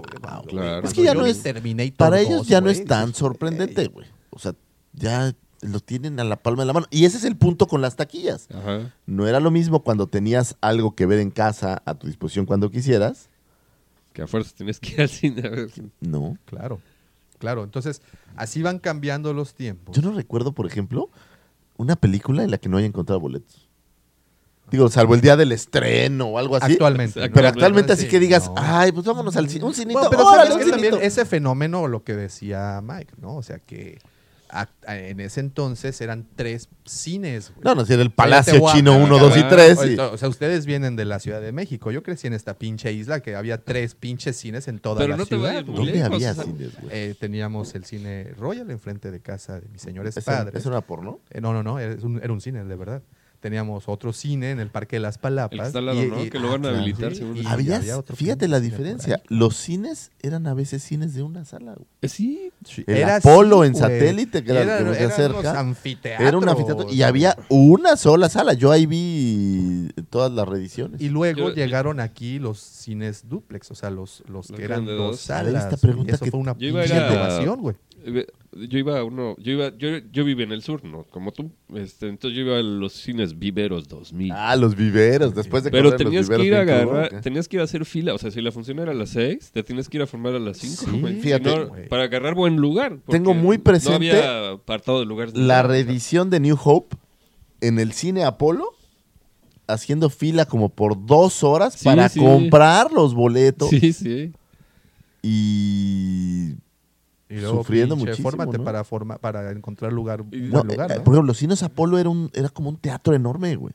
Era de estos como cines antiguos que tenían el piso regular y un mezanín como arriba enorme. Arriba de también. segundo piso. Sí, sí, sí. Sí. No te es vayas muy lejos. O sea, yo fui al estreno de episodio 3. Episodio 3. Y todavía no había apartado de lugares. O sea, tenías que ir a Ah, formarte. como llegaba, sí es Ajá, cierto, güey. Sí, así era. Así A les dices eso, ¿qué mundo Sí, es este? Dicen qué salvaje qué planeta anarquía que no haya lugares. Sí, sí, Entonces tenías que llegar a formar. O sea, la función era a las 12, pues llégale a las 10 y media para que agarres No, no. lugar. O siéntate separado, nunca te pasó Ajá, así de pues, claro. pues solo están esos dos. O en el pasillo, En el pasillo. Oye, ¿no? oye, chavo, ¿no te puedes mover? No, yo para eso llegué temprano. Así, oiga, recórrese un lugar. Sí. A mí Pues sí me pasó una o dos era, veces. En era, universidad había. En Plaza Universidad había unos cinemas, no me acuerdo cómo se llamaban, pero eran los únicos que había cuatro salas. Y eran chiquitas, pero la gente se sobrevendían los boletos y había gente sentada en los pasillos. Era un mugrero. Güey, Güey, aquí había tres cines y en dos de ellos estaban pasando la risa en vacaciones, güey. Sí, este- Güey, a mí me vas a disculpar, pero ese es un clásico. No, yo lo sé, sí, por eso la vi, por eso la, la adopté como parte de mi canon La risa oficial, en güey. vacaciones. Va a pasar un Pero- afilador y va a Pero caer un coche así, así como de la risa en vacaciones, ¿cuántas de Rafael Inclán? ¿Cuántas de esas No, películas? no, bueno, pues la época O sea, gloriosa estaba- de. Tenías a la par, güey. Eh. Tenías a la par. El En un. Cine, güey, tenías Dick Tracy y en la otra, la primera de risa en vacaciones. ¿Cómo se llamaba este? Este. No Valentín Trujillo, había otro. ¿El que caballo, era- Rafael No, una que era así como muy fortachón. Ay, no me Este, acuerdo. güey. ¿eh? No me acuerdo. ¿Jorge que aparte- Rivero? eh, Sí, que Ah, sí. Jorge Rivero en El hijo del federal. Yo todavía alcancé a ir a, a, a- a Cihuatanejo, no a Ixtapa, a Cihuatanejo, que es el pueblo, porque ahí vivía mi hermano, y me llevó al cine a ver no sé qué madres, pero las sillas eran de las de madera de restaurante. ¿Qué te llevó a ver? Susana quiere perder. Exactamente, una cochinada. Aquí había unos que se llamaban los cines Rosa Gloria Chagoyán, güey. ¡No! O sea, imagínate que, imagínate, era para nosotros, güey. Rosa Gloria Chagoyán era un personaje Bueno, digno de que Lola la trailera. Lola la Si nunca has visto una película de Lola la trailera, Por favor. Sí, bueno, pero De lo que pues se están a perdiendo. un cine así, ¿Eh? O también teníamos los hermanos, ¿cómo se llaman estos hermanos? ¿Almada? Los hermanos Almada, güey. Había un cine que se llamaba Oh, Los wow. Hermanos ¿De veras? Almada, güey. Sí, entonces, A mí me gustaba, ¿sabes qué? Yo iba al no cine Insurgentes, eso. que está justo al ladito del Teatro de los Insurgentes, que era el único cine que yo conocía que te vendían cerveza. No me digas. Y literal, sacaban un Six. dale, dale, ¿Sabes papau. Yo, fui a ver Roger Rabbit hace miles de años al Manacar y era un cine gigantesco, man. O sea, sí. Entonces, eso fue el cine que nos tocó. Ese fue el cine que. pero era una experiencia. Era una experiencia y, y bueno, y ahí viene parte de por qué se recaudó tanto en estas películas. No, espérate, Ahora, me quedé pensando en una cosa. ¿Esa recaudación de la trilogía original incluirá las reediciones? Seguramente. es muy posible. Muy sí, es muy, es probable. Pero en esa Pero como sea, sigue siendo No, claro, no, pues, 700 sí, millones. claro. o sea, Es muchísimo, muchísimo. una película estrenada en el 77 a, a solo que pues ni la mitad, ¿no? De eso. Sí, Entonces, pues eh, imagínense, imagínense nada más. Entonces, tú como productora, si te pones ya a ver fríamente y olvidas la nostalgia del cine y, la- y de ver y la experiencia en la gran pantalla, ¿en dónde vas a poner todas tus canicas, güey? Si estás viendo que el Mandaloriano, con un presupuesto de 100 millones, ayudó a un grueso total de 64 billones. Sí, no. o sea, no, no que no sea totalmente su responsabilidad, pero sí fue Ahora, lo único que, motivante, lo güey. único que, que no sé, digo, porque no tengo idea, cuando tú liberas una película a los cines, el costo del cine no lo tienes tú. En el streaming, en la plataforma, pues la parte técnica de la plataforma sí la pagas tú. No tengo idea. Debe ser mucho más barato, pienso. Pero eh, mi punto es que debe de ser todavía mejor negocio el streaming porque no necesitas ningún otro elemento Yo creo que en costos una renta, no necesitas Sí, nada sí, de sí, estas sí, no, cosas. pues tú ¿no? te vuelves en tu propia sala. de Exacto, cine, ¿no? entonces el, el- costo solo es, pe- pensando como en el negocio de cines, el costo, porque tú hablas de 700 millones de taquilla, Ah, Es correcto. pero esos 700 millones de taquilla incluyen lo que debe de gastar el cine en lo que sea que gaste, Ojo, y, rentas y, y no estas estamos cosas. contando, por ejemplo, la venta de material casero, lo- ni- ni License. en su momento, de License, VHS, claro. DVDs. Blu-rays, e incluso eh, los streamings de las plataformas cuando tenían a New Hope, bueno, la, la trilogía otras, ¿no? original, ¿no? En- eh, es como preguntarle a Netflix en este momento, que, que- que no, no, no sé por qué no lo hagan honestamente, pero que dé sus números reales de cuántas veces ha sido vista una película. O sea, te hablan de cuántos suscriptores tiene cada plataforma, Pero, pero no te ¿cuántos- hablan de cuántas reproducciones? cuántas reproducciones tiene cada, cada título. güey. Claro. Entonces, eso sería un número muy interesante para también analizar y que yo creo que ese es un número que utilizan las productoras para saber qué pedo, porque si estás, una vez más, si estás apostando tu lana porque va para Que ahí... es como los boletos, ¿no? O sea, Pues pues, sí. ¿cuántas veces lo han visto? Pues el problema es que le pones eso y Baby Shark aparece 150 millones de veces. Entonces, Sí, güey, pues es que Pero- no vas a comparar, o sea, ve está Sí. Edgar Secay, güey, con sus 64 mil millones de reproducciones y de repente ves Roma, güey. Ese es mi punto. Apenas, ¿no? O sea, no le llega ni al... Roma es un buen ejemplo porque Guillermo del Toro, nadie quería producirle su película. Nadie, o sea, ningún estudio. Y llega a Netflix y dice, órale, papá. No, pero no es Guillermo el Toro, es este... Sí es Guillermo. No, No, no, el- no, no, el- es este- Bueno, Roma, ese es Alfonso Cuarón, disculpa. Cuarón. Este, entonces, este, Netflix dice, órale, papá, la producimos. Y empezó a hacer tanto el hype que todo el mundo pedía que la proyectaran en cine. ¿Está tan mala? Bueno, sí, Bueno, pero, a, mí, a mí me aburrió muchísimo. era- yo no había es visto... una película que ha dividido opiniones, Sí, sí. ¿no? Una- Pero la cosa es que este, al acercarse a los cines, a Cinépolis y todo eso, les ponían condiciones así de, no, pues tiene que ser dos semanas y me tienes que dar exclusiva de no sé cuántos. O sea, cosas muy sin sentido y este, yo y, y reforzando un poco que todo va para el streaming, man. va para allá. Creo que. Sí, Sí, porque mira, eh, también viene la parte, uno, costos de distribución, costos, que eso es pues, prácticamente por, por, por ahí vendría el Pero ahora, fracaso, ¿no? yo creo que ahora debe ser como muy digital, ¿no? Sí, bueno, ya, ya no estamos hablando. O en sea, ya, ciertas ya no creo que alguien ¿eh? les traiga la cinta, No, en ¿no? ciertas películas, porque todavía en- a nivel producción sí se sigue utilizando la cámara Panaflex y se siguen utilizando estas Pero, Pero ya para proyectar. pero forma ya- artesanal. ¿A poco todavía en, las salas de cine? Yo creo que usan proyectores No, digitales, no, güey. no, ya no creo que usen no, no, sí. ninguna cuestión. Sim- es simplemente para distribuir eso, ¿eh? la película, pues la pones en un repositorio y bájenla, ¿no? Pues Sí. sí. Sí, sí. Yo creo. sí, es no posible, es posible. Voy a preguntarle a un primo que trabaja en Cinemex. Es- eso sería Sí, algo, eso sería un algo- dato algo muy interesante. Entonces, hablando de costos de producción, pues bueno, es una cosa, pero hablar ya de costos de distribución es otra cosa muy diferente. Entonces, vemos que eh, la tendencia, sobre todo pues, por los niños, por, por las generaciones que vienen, se está inclinando hacia la parte del streaming por la inmediatez, porque en el momento que me canso le pongo pausa, me voy al refri, agarro mi yogurt, me regreso y, le, y continúo la película por la situación de que... Mira, Cinemex tiene un anuncio muy bueno de la plataforma de Click que te dice, si quieres ver la película con tu mascota o en pijama o pedir pizza, pues vela en Click. es, claro. es Cinépolis, ¿no? Bueno, no sé. Sí, sí, Cinépolis Click. Uno de los Y, dos. y- pero ahí está, ¿no? Cinépolis, y yo supongo que Cinemex también, o Cinemark. Según yo, Cinemex no tiene No, plataforma. ta- ¿eh? aún no. Pero bueno, Cinépolis No, Cinépolis, sí. ya brincó. Ya, o sea, ya, ya quiero, un- dice, quiero una rebanada del pastel. Y, güey, y tienen un chingo en su catálogo. Pero ¿sabes qué? La diferencia es que no compras la membresía y pagas película por película. Entonces película. es como un videoclub, pero con películas nuevas. Sí. Pero también las puedes comprar, o sea, Sí, puedes también puedes comprar, sí, también sí, sí. puedes comprar, pero ¿quién la quiere comprar cuando, Nadie, cuando la puedes rentar cuando la puedes rentar, ¿no? Entonces, Perdón. Ayer, entonces Me dio un tos. ayer me pasó algo muy, muy, muy simpático. Estaba yo viendo la tele, llegó Vicky y dijo, ponme net, eh, Nickelodeon. Y estaba viendo un programa que se llama Los Oddballs o no sé qué. Terrible. Y ¿sabes qué? No le puedo poner pausa.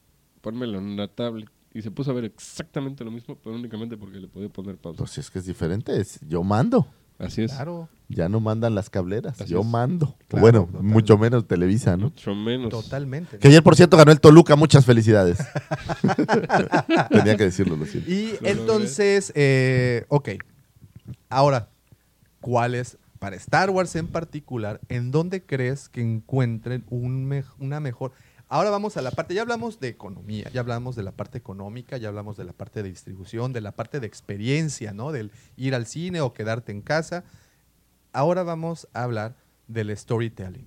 ¿Cuál crees que sea una mejor herramienta para contar estas historias? Hablando de que las películas de Star Wars, las, eh, o las, las más, no voy a decir las más famosas porque Rogue One se, se considera también de las mejores, pero han utilizado tres películas, en este caso, por, bueno, tres películas en cada periodo de tiempo, en este caso, nueve películas para contar una sola historia, ¿no? Entonces, si Harry tú- Potter fueron ocho, ¿no? fueron ocho, ocho películas, pero el periodo de tiempo pues fue más corto. Empezó en el 2000 y terminó en el 2017, si no me equivoco. 16, 16, Aquí algo así. son 42 Aquí son años. 42 años, ¿no? Es como Chabelo, güey. Sí. ¿no? Si Es te como, vas... es como la primera etapa de Metallica, güey. Hacían un disco cada cinco años. Entonces, vamos a, a- a verlo como herramienta para contarte una historia. ¿Cuál crees que tenga mayor impacto?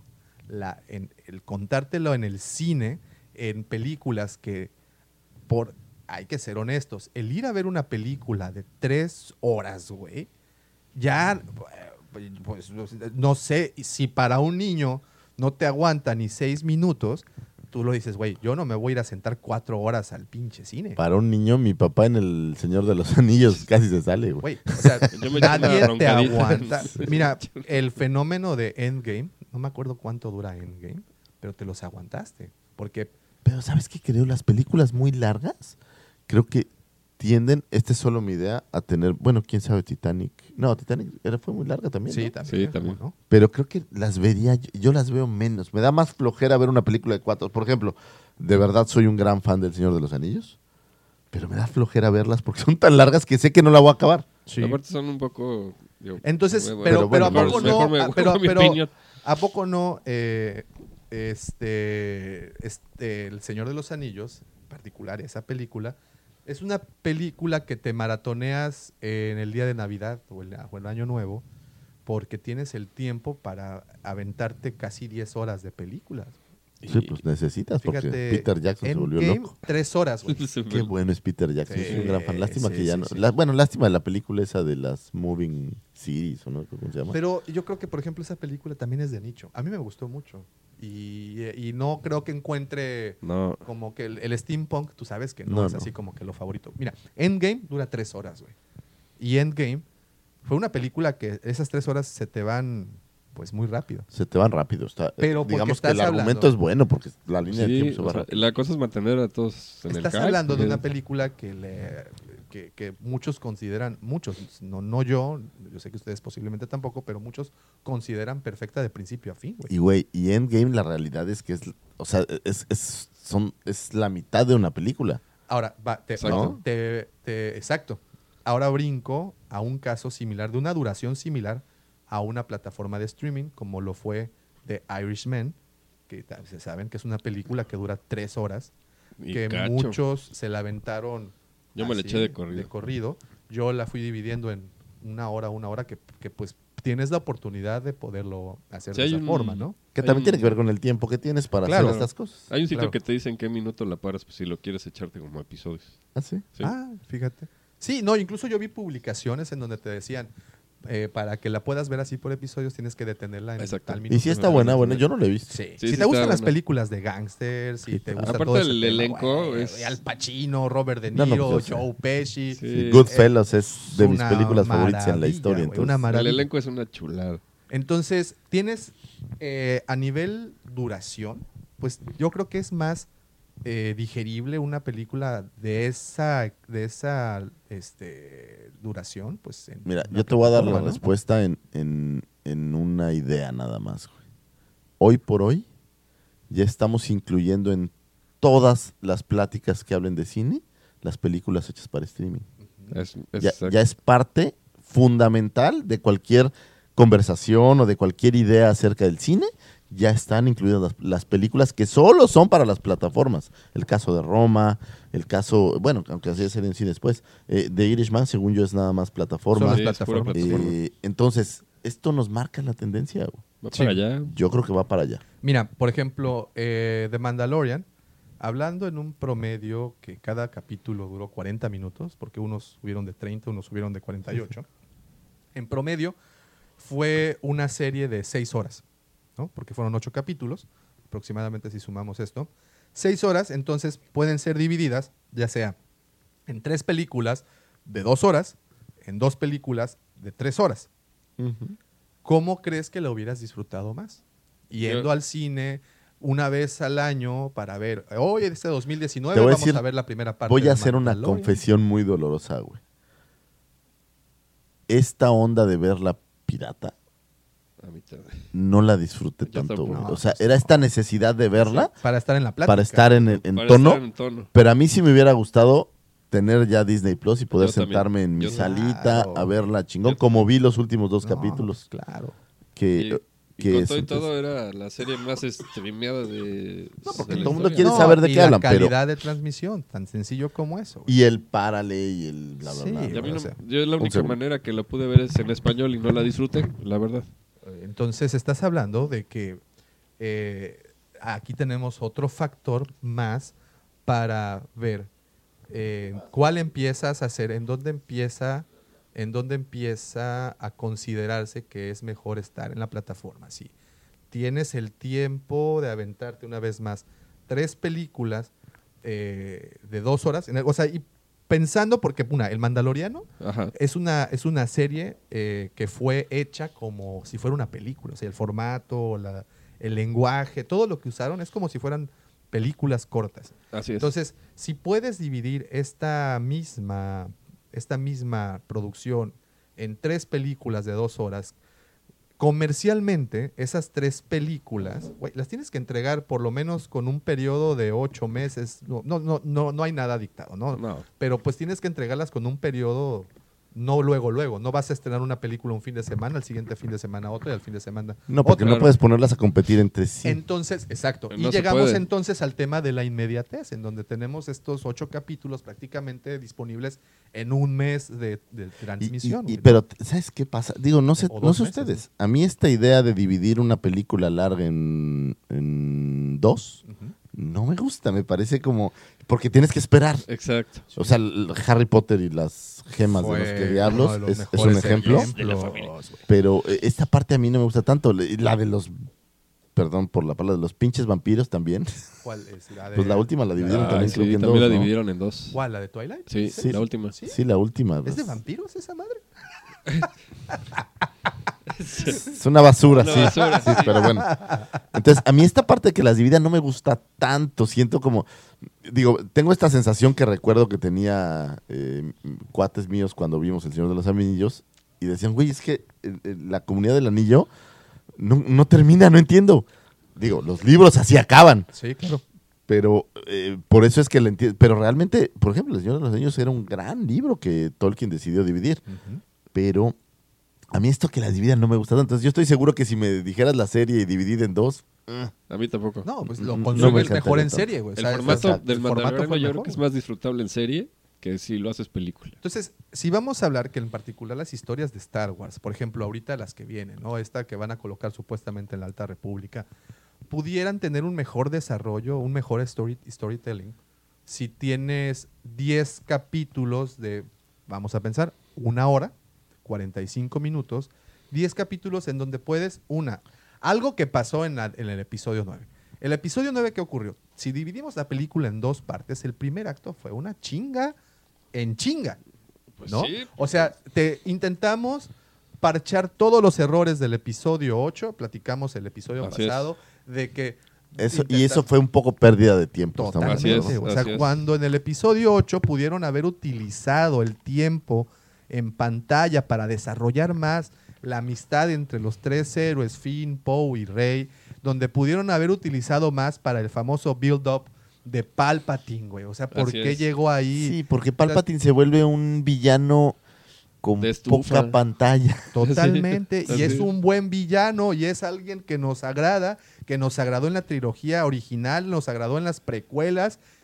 Shift Palpatine, güey, fue, es una monstruosidad de personaje y aquí lo reduces a, a, a- a nada, güey. A nada. Y no le das el por qué, todas las preguntas, y cómo sobrevivió, Nada. y quién lo rescata, y quién se lo lleva a. Exogol para que lo, lo, lo recon- No explican nada. O, una vez más, me fascina la película, soy Warsi de corazón, pero ya siendo pragmático, güey, no, pero no, nada, güey. Nada ¿Qué- de qué hay- nada. ¿Qué hay de este rumor de que la van a reestrenar con algunos pequeños cambios? Escuché, Es un rumor, es escuché de, Son rumores, hecho, ¿no? de hecho, ahí eh, la comandante Drosa me mandó un link precisamente de el, eh, una que pondrán a, disposi- a disposición, no sé si sea cierto, a finales de enero, en donde se le aumentan unas escenas más. Es, dura un poquito más incluso la película, pero no tiene, hora. pero no cuenta nada de Palpatine, nada más son escenas agregadas en Endor, posiblemente de alguien que vaya a rescatar el, el cuerpo de Palpatine después de que cae por, pues, no sé, y, y- y- y escenas en Pasana en donde aparece Lobot con Lando, güey. Y ya. Y ya. Pero realmente no es el, o sea, 164 minutos, perdón, pero no me dan el tiempo para que me expliquen cómo chingados sacaron a un viejito decrépito del fondo de una luna y se lo llevaron a un planeta lejano, güey, para que lo... Sí. Y, y- y sobre todo eso, y sobre, encima de todo eso, ¿quién chingados planeó el construir cientos de destructores estelares, güey? ¿Y quién decidió pintar de rojo a los troopers, güey? ¿Y por qué? ¿Quién le confecciona su trajecito a Palpatine? Güey, ¿Por qué no me explican quiénes son estos, estas momias, monjes momias, que lo mantienen Los vivo? acólitos. Y ¿por qué no? ¿Quién me explica quién fue el autor intelectual de generar todos estos clones, como lo fue Snook en su momento? Que o sea, alguien me explique. Bueno, es eh, Palpatine, o sea, ¿no? O sea, es Palpatine, pero Palpatine estás hablando de que es un pinche decrépito que no Sí, tiene más sí, que sí. voluntad y rayitos. Lo- el brazo mecánico que te mantiene Ese- con vida. ¿Quién lo construye? ¿Quién es su sponsor para todo Pues es que es muy güey? fácil, güey. ¿Qué no viste Hellraiser Hellbound? el doctor. No. El doctor es doctor. traído por el infierno y trae aquí arriba en la cabeza un brazo mecánico que lo mantiene. güey. cargando. Ok, ¿Eh? ok, Claro. ok, ok, ok, ok, ok. Y también salía que Pero- para, para este para el DVD o el o sea ya la versión para casa dura como hay una edición de tres horas una onda así Claro, hablan, hablan de que este que se estrenó fue el, entre comillas, el Bob Iger Scott, o sea, el que autorizó la productora. Hablan que existe el JJ Abrams Scott, güey. O sea, sí, van a salir. Seguramente hay muchos artículos ahí circulando de que han eliminado muchísimas escenas de la película, incluso escenas de Rose, otros finales. Yo creo que debe de haber una bla, escena bla, bla, donde bla, le- bla. finalmente Finn le diga qué iba a decir, ¿no? Ojalá, güey. ¿Y ¿Por qué me explica? Exacto, ese es mi punto. ¿Por qué, en fin, tengo que enterarme por artículos? Porque ni siquiera en un cómic. Porque No, no, fue en en un artículos. libro. Fue en un artículo escrito en Reddit, güey.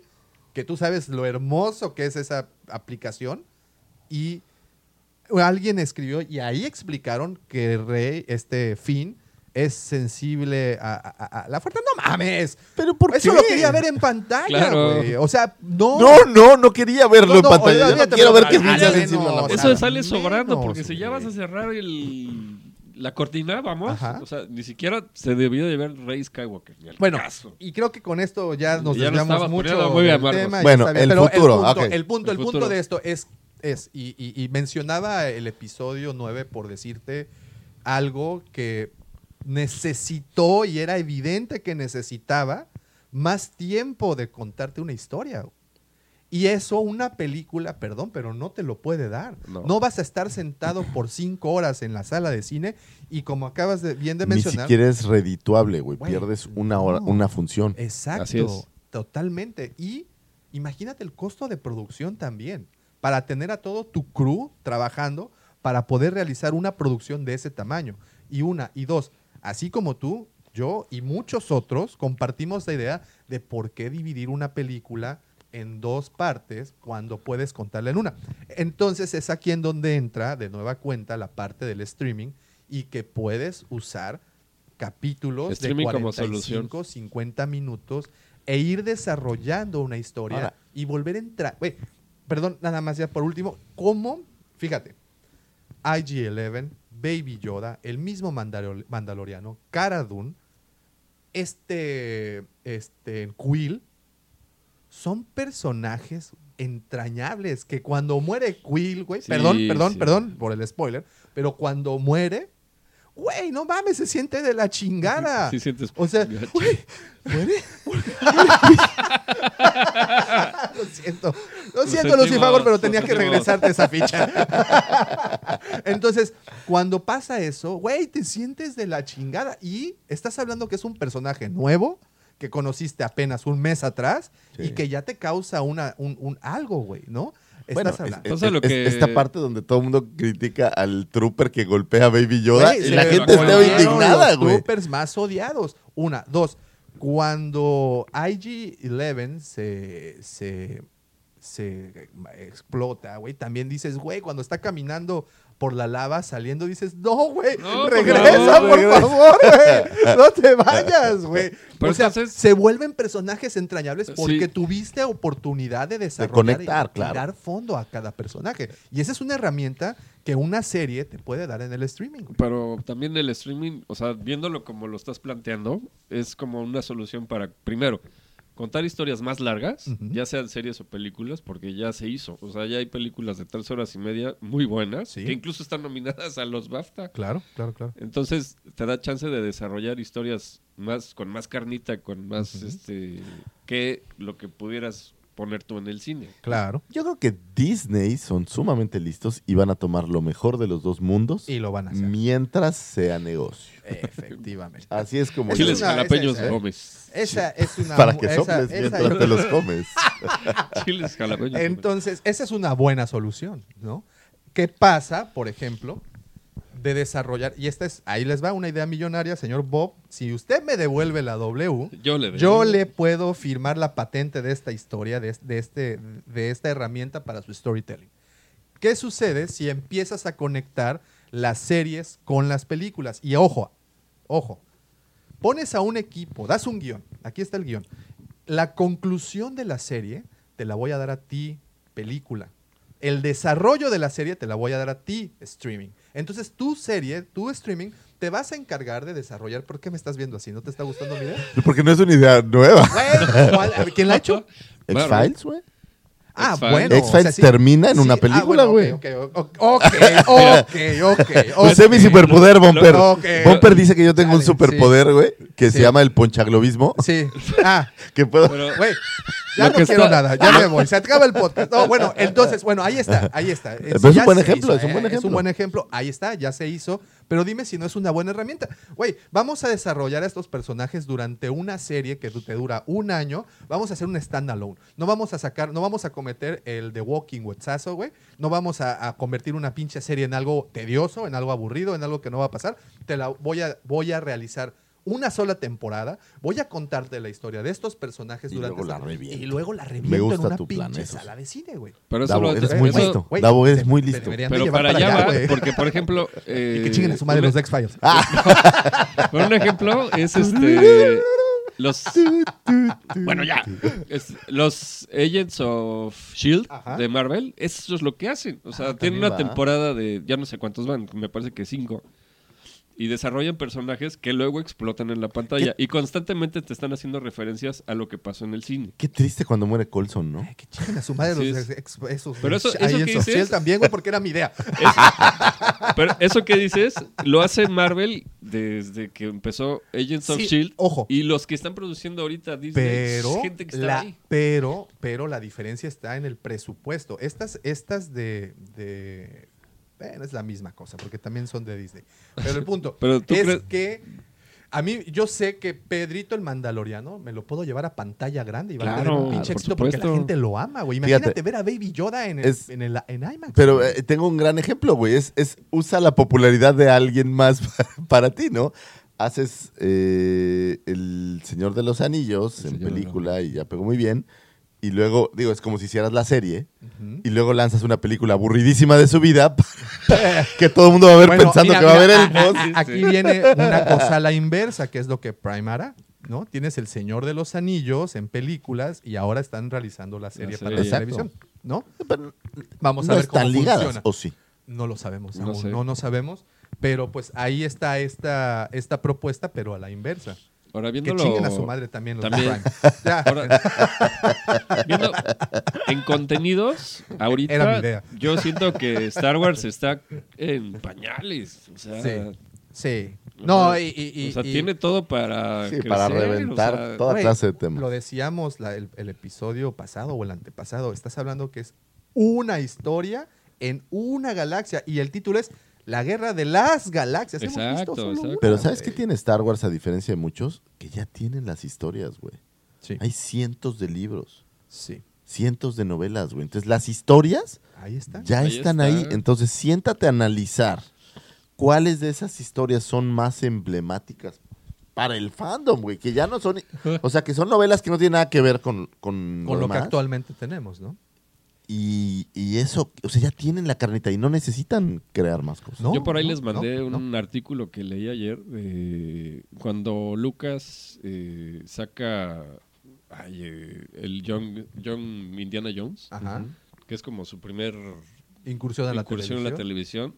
Se enamoró, güey. Justamente con Bob Iger, ¿eh? Sí, sí, y, sí, sí. este, y sacó, digo, ya no lo lanzó, pero se llamaba Star Wars Underworld y desarrolló como 50 episodios Imagínate. de eh, casa de pues Boba Fett y así, ¿no? O sea, de casa Es que recompensas y del para Underworld. dónde ir, güey? Y nunca lo nunca No, lo ahí está, y créeme que eso es algo Hay que una, van a hay una novela que se llama. Dead Troopers que fácilmente podría ser una película de horror Sí, lo- tematizada en Star Wars, película de horror de principio a fin, sin de estas películas que tengan mucha Un standalone. un standalone muy Sí. sencillito con un con un argumento muy sencillo, Sí, sí, sí. pero de terror y, y no tienes, o sea, tienes muchas historias como esta que son pequeños standalones que podrías generar y volverte el como Stephen King, que al final la teoría es que todo su universo sí está conectado de una u otra manera. Claro, claro, y, y- y ya lo, y como bien dices, ahí están los elementos, ahí están las historias, e incluso historias nuevas por desarrollarse, porque claro. es un- una galaxia entera de posibilidades y actualmente las herramientas que tenemos para eh, contar esas historias son vastas. Sí, sí, ya sí. tenemos, estamos viviendo en una época multimedia en donde le puedes dar más eh, dimensiones a una historia. Ya no solo estamos hablando de verla en la pantalla o leerla en un libro, estamos hablando de desarrollar videojuegos, desarrollar historias en cómics, desarrollar historias por todas partes, incluso parques de diversiones. Entonces, tenemos este, estamos viviendo una realidad muy, muy interesante para, para contar historias. Tenemos muchas herramientas, hay muchas plataformas. Disney definitivamente, como bien dices, no son nada tontos, No, son bastante no, no. listillos y van a utilizar cada una de esas plataformas. Y creo, y con la opinión de ustedes, creo que estamos ahí de acuerdo, que el streaming y el desarrollo de estas series serán una de esas principales herramientas. Ojo, y no solo en series, como acabas bien En de decir todo. Eh, con el tema de Dead Troopers, películas de 50 minutos, de una hora, Exacto. mini producciones, exacto, miniseries, series largas, en fin, ahí está. Y también, hey, Sh- eh, Sharknado. ese es uno de Por los favor, vuelvan a hacer un. Sharknado. Güey, Sharknado es tan mala que es buenísima, güey. ¿No? ¿Sabes Es que, que Tan mala que estas buena. películas las filman en dos semanas?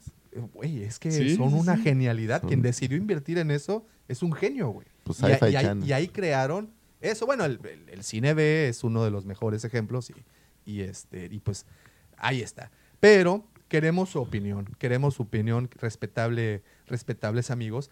Y precisamente para eso, eh, en esta ocasión, quisimos hacer un pequeño experimento y en una de las publicaciones de Facebook pusimos el número de, WhatsApp de aquí de la cueva y pues quisimos escuchar de su voz, de primera persona, qué opiniones tenían. Entonces se las dejamos a continuación.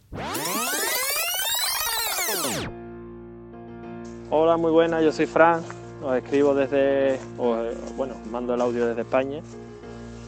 Y nada, yo quería dar mi opinión sobre el tema del, de dónde está el futuro de, de Star Wars, si en las películas o en las series. Yo creo firmemente que el futuro está en, en las series de televisión, por lo menos el más próximo, ya que es verdad que hay cierto, hay ciertas trilogías ya confirmadas para los próximos años. Pero bueno, yo creo que ahora mismo el tema de la serie está, está en auge, está siendo muy, muy consumida, el tema de plataformas, ¿no? como Netflix, HBO, etc. Y ahora, pues con la nueva plataforma de Disney, pues yo creo que ellos, que Disney tiene ahí el filón perfecto para, para explotar, para explotar al máximo, no solo Star Wars, hablamos de Star Wars porque es lo que nos, lo que nos lleva ahora, ¿no? Pero eh, todo lo que ellos tienen, ¿no? Tanto Star Wars, Marvel, etcétera. Tienen, tienen contenido todo el que quieran, tienen horrores de contenido para poder hacer series, para poder hacer películas, lo que sí es verdad, bueno, que la gente últimamente con las películas, pues ya ha pasado con esta trilogía que no ha quedado muy contenta. Yo estoy ahí, ni fu ni fa. Y, y nada, pues pienso eso, que las series están más, ya hemos creado, estamos en la comodidad de decir, estamos en casa, vemos la serie con nuestra familia, los, los niños, las mujeres, y, quiera que no, es algo que, que está creciendo mucho y a la gente pues les interesa más, les gusta más consumir este tipo de, tipo de contenido, pues por lo menos a mí, en la comodidad de mi casa. Ya me da pereza hasta ahí, hasta verdad. Así que nada, esperemos que en el futuro, en los años próximos, pues sigamos teniendo este bombardeo de contenido. A mí personalmente me da igual películas que series, prefiero series porque al final eh, las ves en casa tranquilamente, o bien en casa o donde quieras. Pero bueno, sí es verdad que mientras sea contenido de Star Wars, que es lo que me gusta, es lo que lo que me apasiona, eh, me da igual lo que me den, tanto novelas, cómics, películas, series, dibujitos, de todo, animación, lo que sea.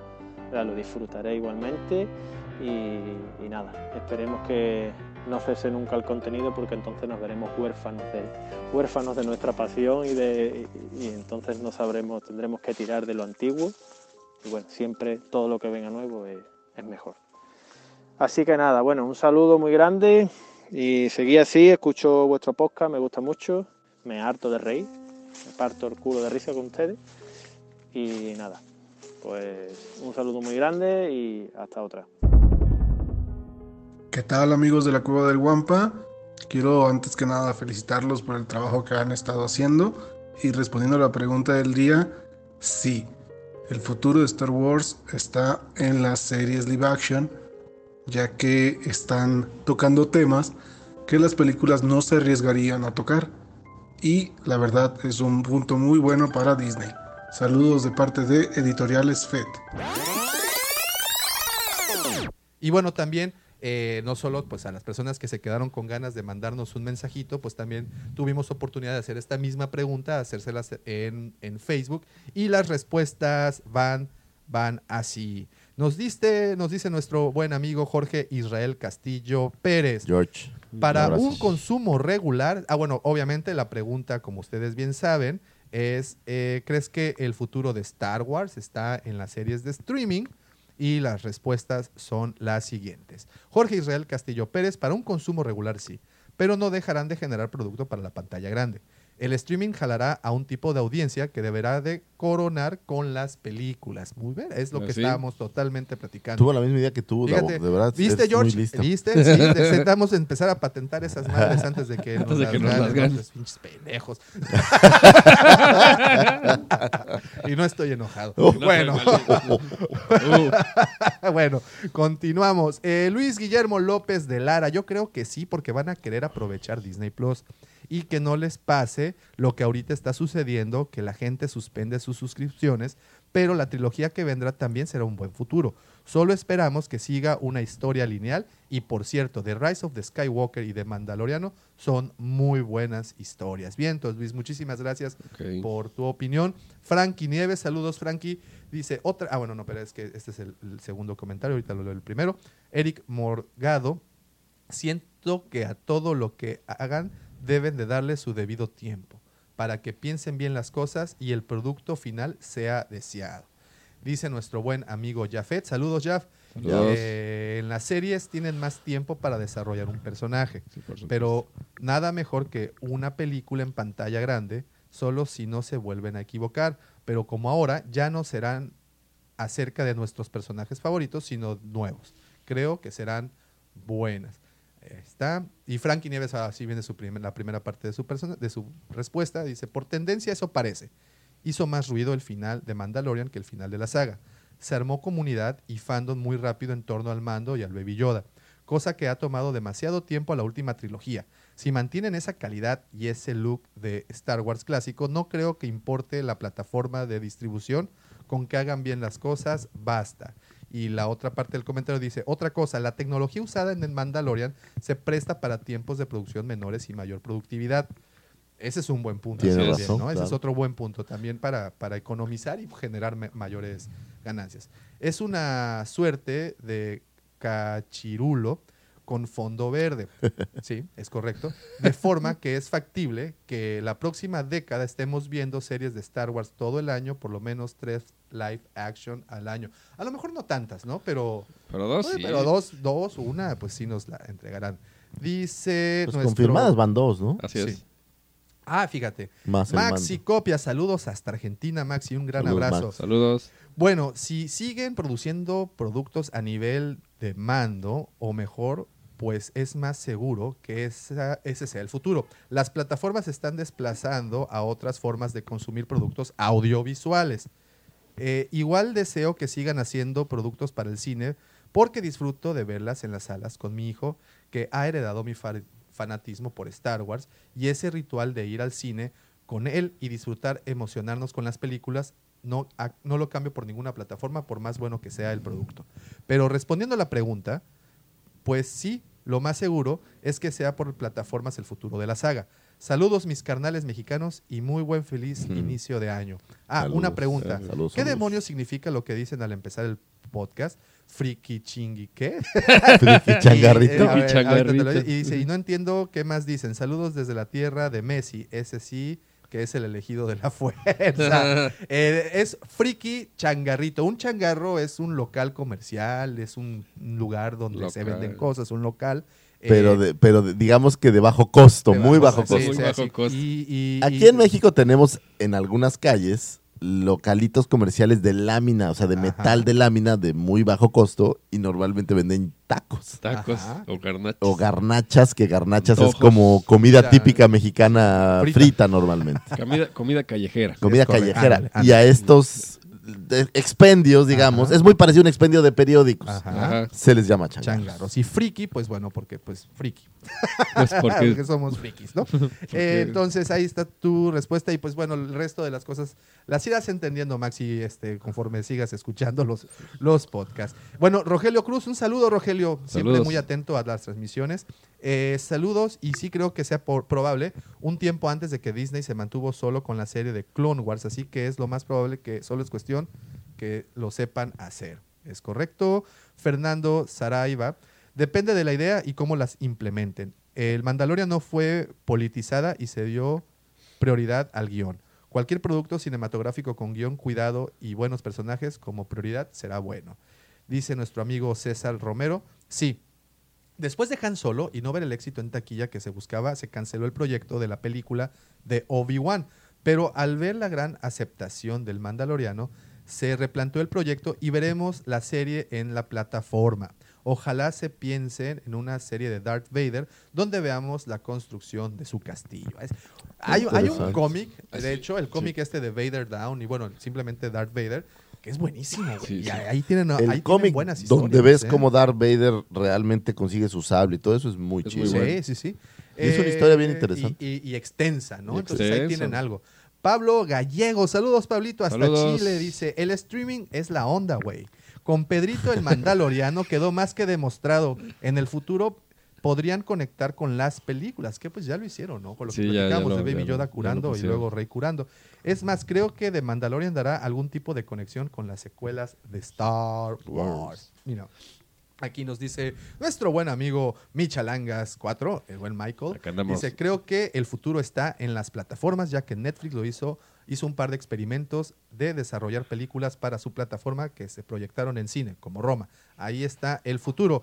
Y responde nuestro buen amigo Felipe H. Castillo. Exacto. Y la, y la de Ted Bundy, igual. Siento que la pantalla grande ya está hecha para remakes. Hollywood se está quedando sin ideas y las plataformas están conquistando. Y tenemos también, esto fue por Facebook y aquí en Twitter tenemos a nuestro buen amigo Yago, que también eh, comenta siempre que, o sea, siempre está ahí muy pendiente. Dice, el futuro incluirá las series de streaming, el presente ya las incluye y a corto, incluso a medio plazo serán lo que mantengan la llama viva, como las novelas en los años post, ro- post Return of the Jedi y pre The Force Awakens, ¿no? Este, no, de, ¿sí? TPM, ah, de Phantom Menace, The Phantom perdón. Phantom Menace, disculpe. Y dice, pero será en la pantalla grande cuando todo vuelva a explotar. Pues ahí están las opiniones de nuestros queridos amigos. Como siempre, muchísimas, muchísimas eh, gracias por participar en estas encuestas. Gracias, gracias. Gracias. Gracias. Este, eh, pues ahí están las opiniones, ahí está todo, todo esto. Muy interesante, muy interesante todo lo que dicen, muy interesante. Lo esta que es seguro. Es que hay futuro. Oh, ah, sí. sí. Oh, claro. De eso no nos Y, quepa eh, ni la menor Y duda. eso es lo que nos Es debe de lo- motivar aún es lo más, que ¿no? motiva, Lo que ¿no? nos debe Que poner hay- felices. ¿Qué hay para adelante? Que hay para adelante. Exacto, porque si no nos quedaríamos sin trabajo. Eh, efectivamente, y ojalá, ojalá que todo sea para bien. The circle is now complete. When I left you, I was but the learner. Now I am the master.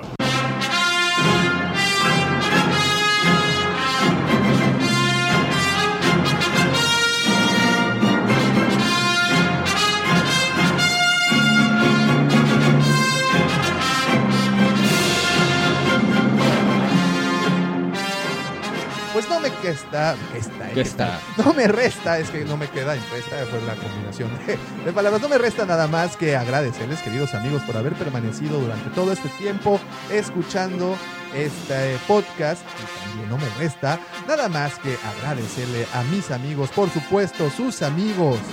Aquel que han denominado el sexto hermano de Chemuyil. Ese que iluminará sus noches con su sable rojo de neón. Arroba Michalangas4. Gracias, Davo, gracias. Y también a mi lado derecho se encuentra aquel hombre. ¿Qué digo hombre? La leyenda. ¿Qué digo la leyenda? El mito. Aquel que pudieron ver en, la, en el horizonte en Tatooine. El segundo sol. Ese señor que con su voz romantizó las noches de Canto Baile y levantó a todos los ánimos de Moss Eisley.